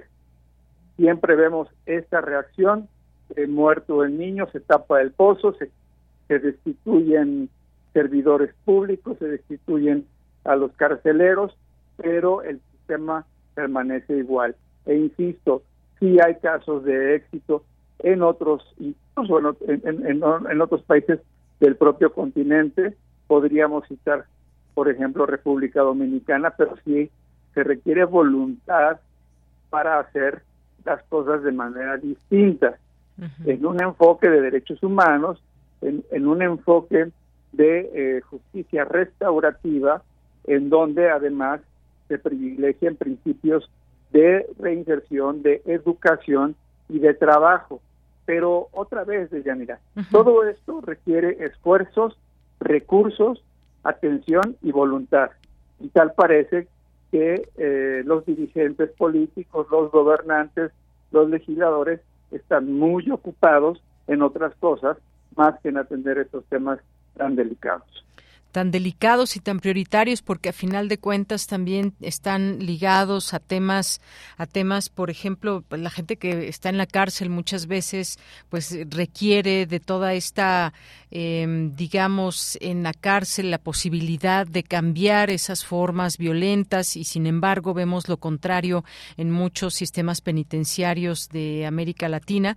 Había un informe de, de Human Rights Watch de 2021 por ejemplo que hablaba específicamente Honduras y decía que el hacinamiento, la alimentación inadecuada, la insalubridad deficiente, las golpizas, la violencia de pandillas y los asesinatos de detenidos son endémicos en las prisiones hondureñas. Y, esto nos da cuenta de lo que pasa en Honduras con esto que sucedió el día de ayer y toda esta pues tragedia. Pero, pero no vamos, pero no, vayamos hasta Honduras, Yanira. Esto lo vemos también en nuestros en nuestros propios reclusorios los sistemas de autogobierno, los sistemas de corrupción, los sistemas que generan, por ejemplo, delincuencia en las mismas cárceles, en donde se están generando hoy mismo esquemas de extorsión telefónica, cuando se supone que los internos no pueden tener acceso a teléfonos celulares, el, la manipulación de los sistemas de bloqueo de los sistemas celulares, la corrupción eh, que ya es proverbial en los, en los centros de, de readaptación. Por eso lo que decimos es de que sí puede haber solución a estos a estos infiernos porque son no merecen otro nombre. Lo que lo que se vive en estos centros es un verdadero infierno en todo el, en todo el recorrido eh, pero se requiere voluntad se requiere recursos se requiere una disposición de hacer las cosas de manera distinta porque además no solamente es este tramo del penitenciario hay otro tramo que es el tramo post-penitenciario, lo que le llamamos servicios post-penales, en donde se tendría que tener una política de Estado para auxiliar a los ya egresados a tener empleo, a reinsertarse a la vida social, a, tener este, niveles educativos, a ser útiles a la sociedad, porque en realidad es proverbial el dicho de que las cárceles son la universidad de la delincuencia y en muchas ocasiones así es, entran jóvenes por delitos menores y ahí dentro se capacitan, perdón por decirlo así, en la comisión de delitos más graves y, eh, y el, en la generación de un círculo vicioso que no tiene fin. Pero si no tenemos autoridades que de verdad eh, se decidan ponerse al frente en la solución de estos problemas, vamos a seguir viendo dramas como el que hoy desafortunadamente eh, pues enlutece a Honduras. Así es. Bueno, pues sí, hay atención para los distintos sistemas penitenciarios que lo saben, además que hay que cambiar ciertas prácticas, hay un tema de corrupción también muy enquistada y bueno, pues ahora le tocó a Honduras, pero puede suceder esto en algún otro sistema penitenciario de otro país y por supuesto que esto no nos gustaría, se tienen que atender todas estas causas y sobre todo también lo que pasa dentro de estos penales. Muchísimas gracias, maestro, por estar como siempre aquí en Prisma RU de Radio UNAM. Como siempre, un gusto, de Muy buenas tardes, saludos. Hasta luego. Gracias, maestro Jorge Lara Rivera, investigador del INACIP, especialista en temas de justicia y seguridad. Continuamos. Queremos escuchar tu voz. Síguenos en nuestras redes sociales. En Facebook como Prisma RU y en Twitter como arroba PrismaRU.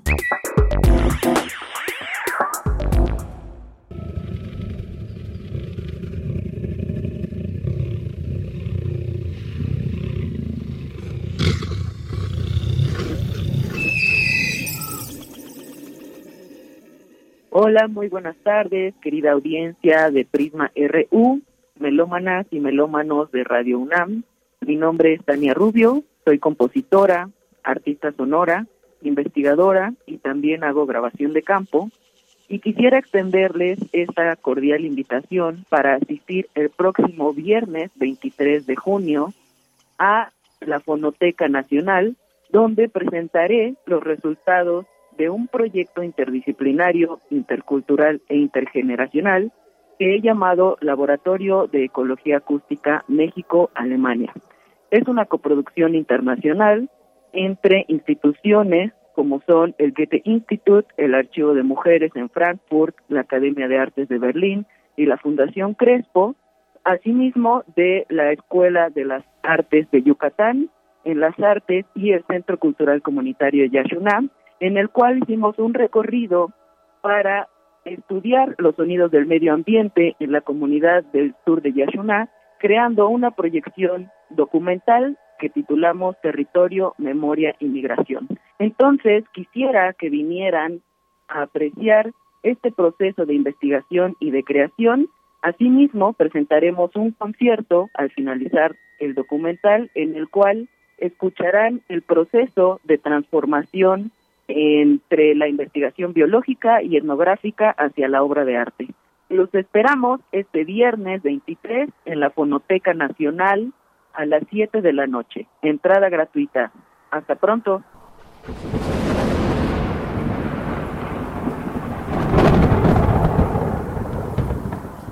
Bien, vamos ahora a la sección de Ciencia Real con Dulce García.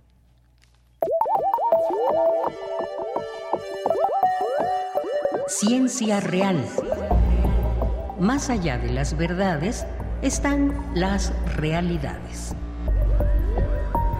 Capítulo 2. Cambios heredables.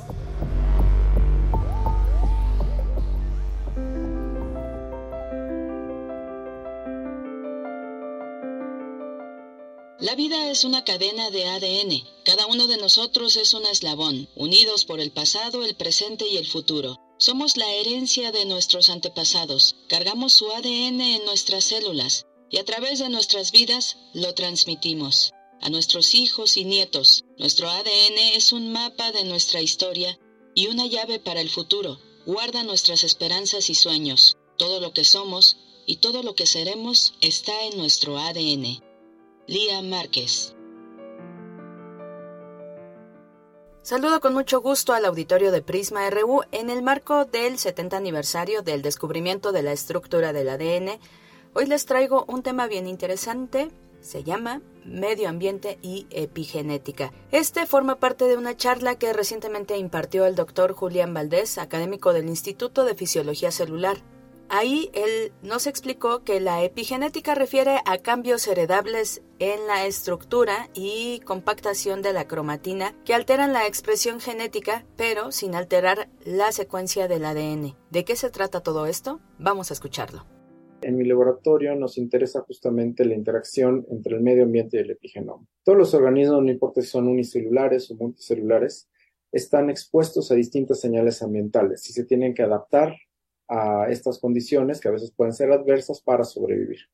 También todos sabemos que el fenotipo de cualquier organismo se da entre la interacción entre el medio ambiente y el, genoma, pero también creemos en mi laboratorio que la epigenética juega un papel muy importante. La epigenética la entendemos como cambios heredables en la estructura y compactación de la cromatina que alteran la expresión genética sin alterar la secuencia de DNA donde sabemos que hay regiones del, genoma que están en un estado eucromático, más abierto, más laxo, y regiones más compactadas o estado heterocromático.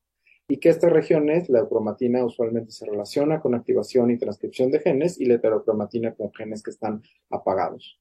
Lo que en mi laboratorio nos interesa es que estos estados eucromáticos son intercambiables y que justamente el medio ambiente puede ser el factor que determina que un gen pase de un estado eucromático a otro de manera dinámica. Eh, entonces, si bien el epigenoma podemos decir que es un sustrato flexible y dinámico para integrar señales ambientales y conferir adaptabilidad a la expresión genética. También las modificaciones epigenéticas son heredables y pasan de una división celular a otra. Pero también, entonces, un ambiente, eh, un ambiente, un estresor, un patógeno, algo puede establecer una memoria epigenética y después esta memoria epigenética patológica puede establecerse en un tejido o en una célula aún en ausencia de los estímulos estresores iniciales. Esto es a lo que yo llamaré una memoria epigenética patológica.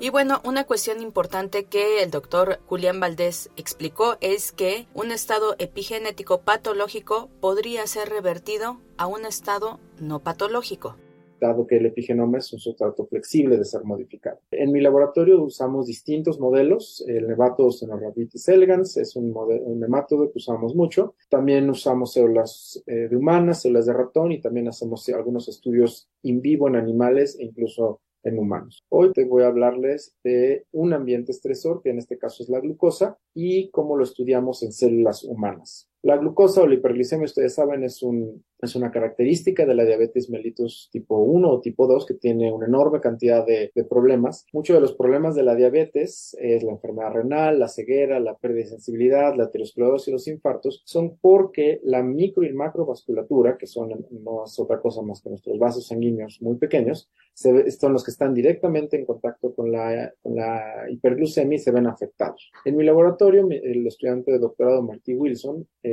lo que ha estado haciendo es trabajar con células endoteliales de vena de cordón umbilical humano y in vitro las hemos expuesto a normoglicemia, a 5.5 milimolar de glucosa, es lo que una persona sana debe tener en la sangre, o 30 milimolar de glucosa con una condición de hiperglucemia. Y luego para inducir una condición de lo que yo llamaré memoria, entre comillas. Lo que Martí hizo fue exponer estas células durante cuatro días de hiperglucemia y luego cuatro días regresarlas a las condiciones de normoglicemia, a 5 milimolar de glucosa, y entonces preguntar cómo están los genes eh, siendo alterados. Para estudiar esto realizamos estas técnicas masivas de secuenciación. Aquí tenemos la condición de normoglicemia, de hiperglucemia y la condición que nosotros llamamos memoria. Entonces podemos ver que hay algunos genes que se alterran con 30 milimolar de glucosa y que se mantienen alterados en la condición de memoria. Es decir, los genes, a pesar de que las células regresan a condiciones de normoglicemia durante cuatro días, no recuperan la, transcripción normal. Hay una herida, una cicatriz del efecto patológico que ocurrió. El doctor Julián Valdés habló de algunos hallazgos importantes a partir de estas investigaciones de la epigenética que ha encontrado en su laboratorio. Vamos a escucharlo otra vez.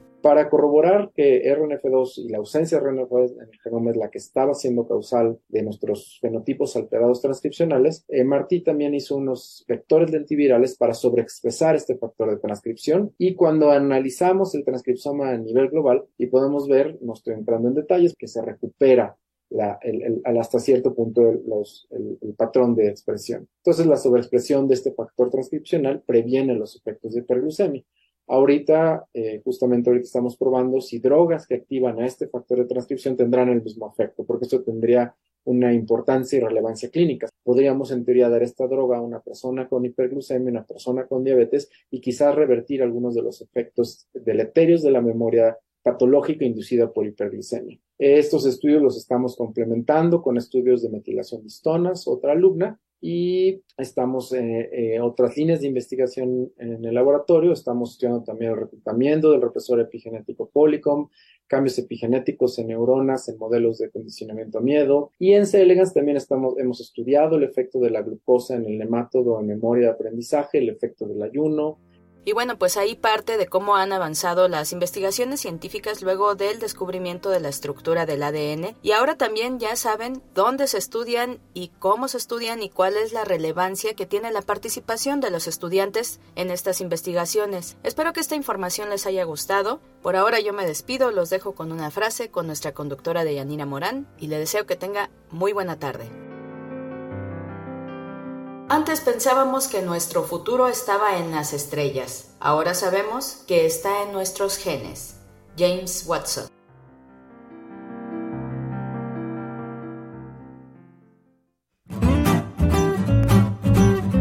Cultura RU. Gracias, Dulce García. Nos vamos ahora con Tamara Quirós a la sección de Cultura. Deyanira, siempre es un gusto saludarte y saludar a las y los que nos escuchan a través de las frecuencias de Radio UNAM. Esta tarde hablaremos de una exposición que se inauguró el viernes 16 de junio en el Museo Universitario del Chopo. En este recinto universitario se está presentando la primera retrospectiva en México de Roberto Jacobi y lleva por nombre Huyamos a Buenos Aires, nadie podrá encontrarnos. Esta es una exhibición antológica que muestra el trabajo de Jacobi desde 1988 hasta la actualidad. La obra de este artista es reconocida por sus proyectos y conceptos formulados en la década de los 70 en torno al Instituto de Itela, espacio que albergó a la vanguardia artística bonaerense, así como por su trabajo alrededor de Oscar Mazota. Para platicarnos más detalles de esta exposición, nos enlazamos con Santiago Villanueva, curador de Huyamos a Buenos Aires, nadie podrá encontrarnos. Santiago Villanueva, bienvenido a este espacio radiofónico. Para entrar en contexto más sobre esta exposición, ¿qué nos puedes compartir sobre la obra de Jacobi, la desmaterialización del arte, la sociología y el arte conceptual? Muy bien, bueno, Huyamos a Buenos Aires, nadie podrá encontrarnos. Es un proyecto de muestra antológica de Roberto Jacobi, es decir, es un recorte puntual de, su obra desde 1983 al año 2016. ¿no? Entonces, eh, la idea de desmaterialización que, que mencionás es un, un, concepto que él desarrolló junto a Oscar Mazota en los años 60. Roberto formó parte de una generación vinculada al Instituto de Itela en Buenos Aires y que, como bien decías, también vinculado al mundo de la sociología, con experimentos sobre todo vinculados a los, a los medios masivos de comunicación. Eh, este proyecto en sí no, toma tanto esa década, más allá de que, de que hay resonancias en, muchos de los proyectos que él hace posteriormente, sino que toma como punto de partida la recuperación democrática en Argentina, que es en el año 1983, y los diferentes modos eh, y estrategias que desarrolló Jacobi para recuperar el estado anímico de la sociedad porteña de, de ese momento. ¿no? Entonces, la exposición va a estar estructurada en tres momentos, en tres núcleos, pero que son núcleos eh, bastante difusos en un punto, no son núcleos temáticos o núcleos muy marcados, sino núcleos que se van intervinculando entre sí.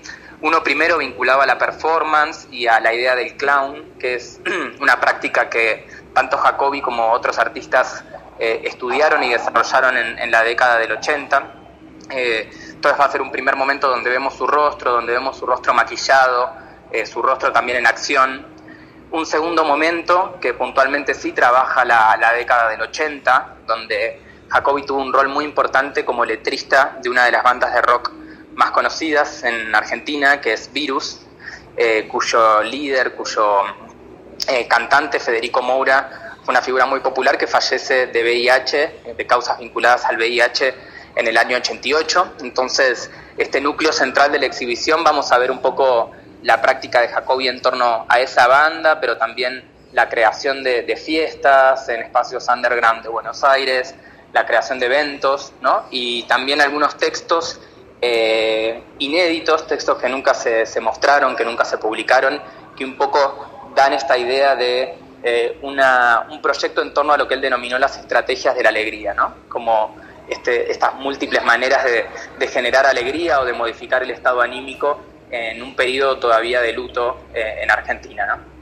Y un tercer momento donde eh, se muestra o se, se, ven los efectos de la epidemia del SIDA en la ciudad, de cómo eso modificó los vínculos entre los diferentes cuerpos en, en, Buenos Aires de ese momento, pero también reconfiguró parte de lo que es, de lo que es la ciudad. ¿no? Entonces allí vamos a encontrar un proyecto icónico en su producción, que es una playera que realizó junto con otra artista, Kiwi Science, que dice Yo tengo SIDA, y que es una un proyecto que, que, reactivamos para el Museo del Chopo, ¿no? Es una playera que usaron músicos en su momento en Buenos Aires en el año 94.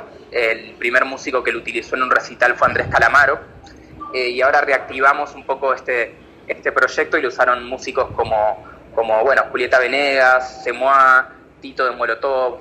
Tratamos de, de, darle cierta actualidad también a, al proyecto y a, y a los conceptos de Jacobi hoy. Claro. Oye, hablando justo de, de, estas tres partes, ¿cómo ha sido para ti realizar esta curaduría, lo que has conocido pues a través de su trabajo a este Ajá. artista en cuanto a la escena underground, el rock y el activismo a través de, de este tema, ¿no? Y de esta campaña Yo Tengo SIDA. Uh.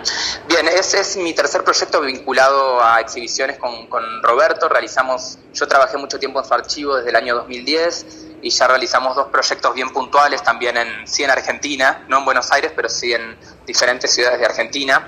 Y este proyecto puntual eh, fue pensado también eh, vinculándolo con el archivo y la institución del Chopo, ¿no? Es un proyecto pensado para esta institución eh, y pensado también para que se vincule e interactúe con el archivo y la historia del museo.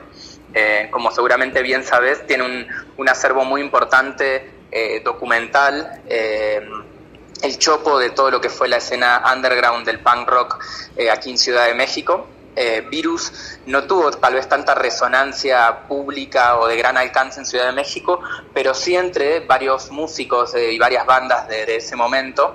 Por lo tanto, es, es, un, es creo interesante presentar esta exhibición en este momento en el Chopo eh, vinculándolo a su archivo, ¿no? Porque uno puede visitar esta exhibición, que es eminentemente una exhibición porteña en todo, en todo sentido, pero a la vez se pueden hacer un montón de vínculos y relaciones con eh, la escena eh, del rock de, Ciudad de México de los años 80 y también la escena queer, ¿no? Y pensar como esas relaciones entre la música, las artes visuales eh, y la ciudad, ¿no? Que creo que es un poco el punto central de, de, de esta exhibición. Santiago Villanueva, enhorabuena y muchísimas gracias por tomar la llamada.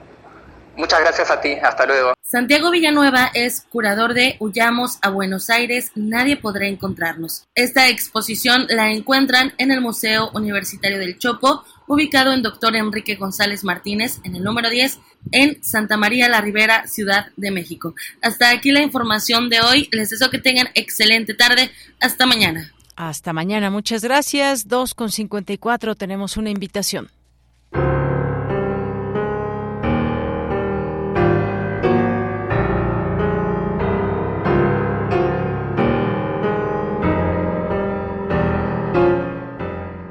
Buenas tardes, soy Fernando Galvez del Centro Vladi. Vengo a invitarlos a los últimos tres días de la exposición Los Ecos de Vladi, que recoge obra de diversos discípulos directos del gran pintor ruso mexicano y también de jóvenes creadores que han seguido sus enseñanzas en el campo del grabado, el dibujo y la pintura. En este contexto, todos los jueves hemos tenido conversatorios que abordaron diversos temas de la obra y vida de este gran personaje de la cultura mexicana. Y en esta ocasión, el jueves a las 19 horas, vamos a tocar un tema muy candente e importante que es el legado que Vladi dejó a través del Instituto Nacional de Bellas Artes al pueblo de México. Este legado conforma una de las colecciones o acervos más importantes para la historia del arte mexicano, puesto que está conformado por más de 1600 obras y por lo tanto no ha existido en la historia del México moderno una donación tan voluminosa con tantas piezas para comprender, disfrutar e investigar la obra de un creador. Así pues, los esperamos. Van a estar en la mesa Dulce Wet, Silvia Vázquez Solzona y yo moderándolos. Muchas gracias.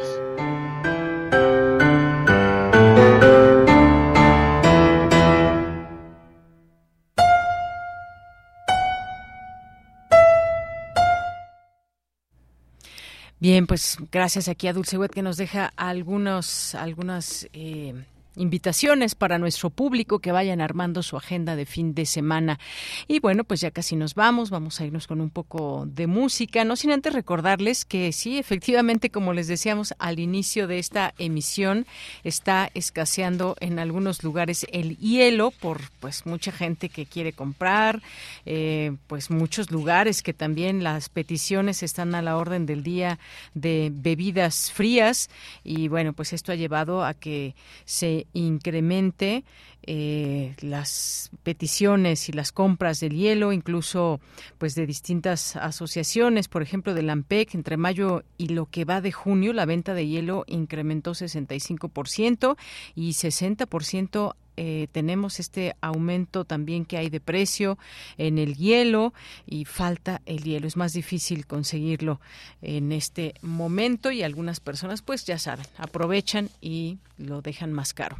Con esto nos despedimos. Vamos a escuchar a primera vista de Pedro Aznar. Me dicen por aquí un cantante argentino, ¿verdad? Bueno, aquí una propuesta de nuestra producción y con esto nos despedimos. Soy de Yanira Morán, a nombre de todo el equipo. Gracias, buenas tardes y buen provecho. Hasta mañana.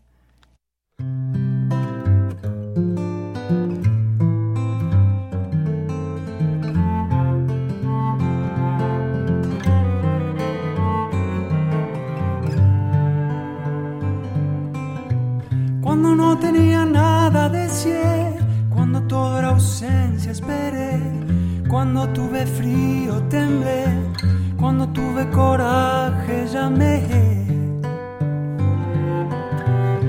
Cuando llegó carta la abrí, cuando escuché a Prince bailé, cuando el ojo brilló entendí, cuando me crecieron alas volé. Cuando me llamó allá fui, cuando me di cuenta estaba ahí, cuando te encontré me perdí, en cuanto te vi me enamoré. daya daya aingan ha oh amara daya soye daya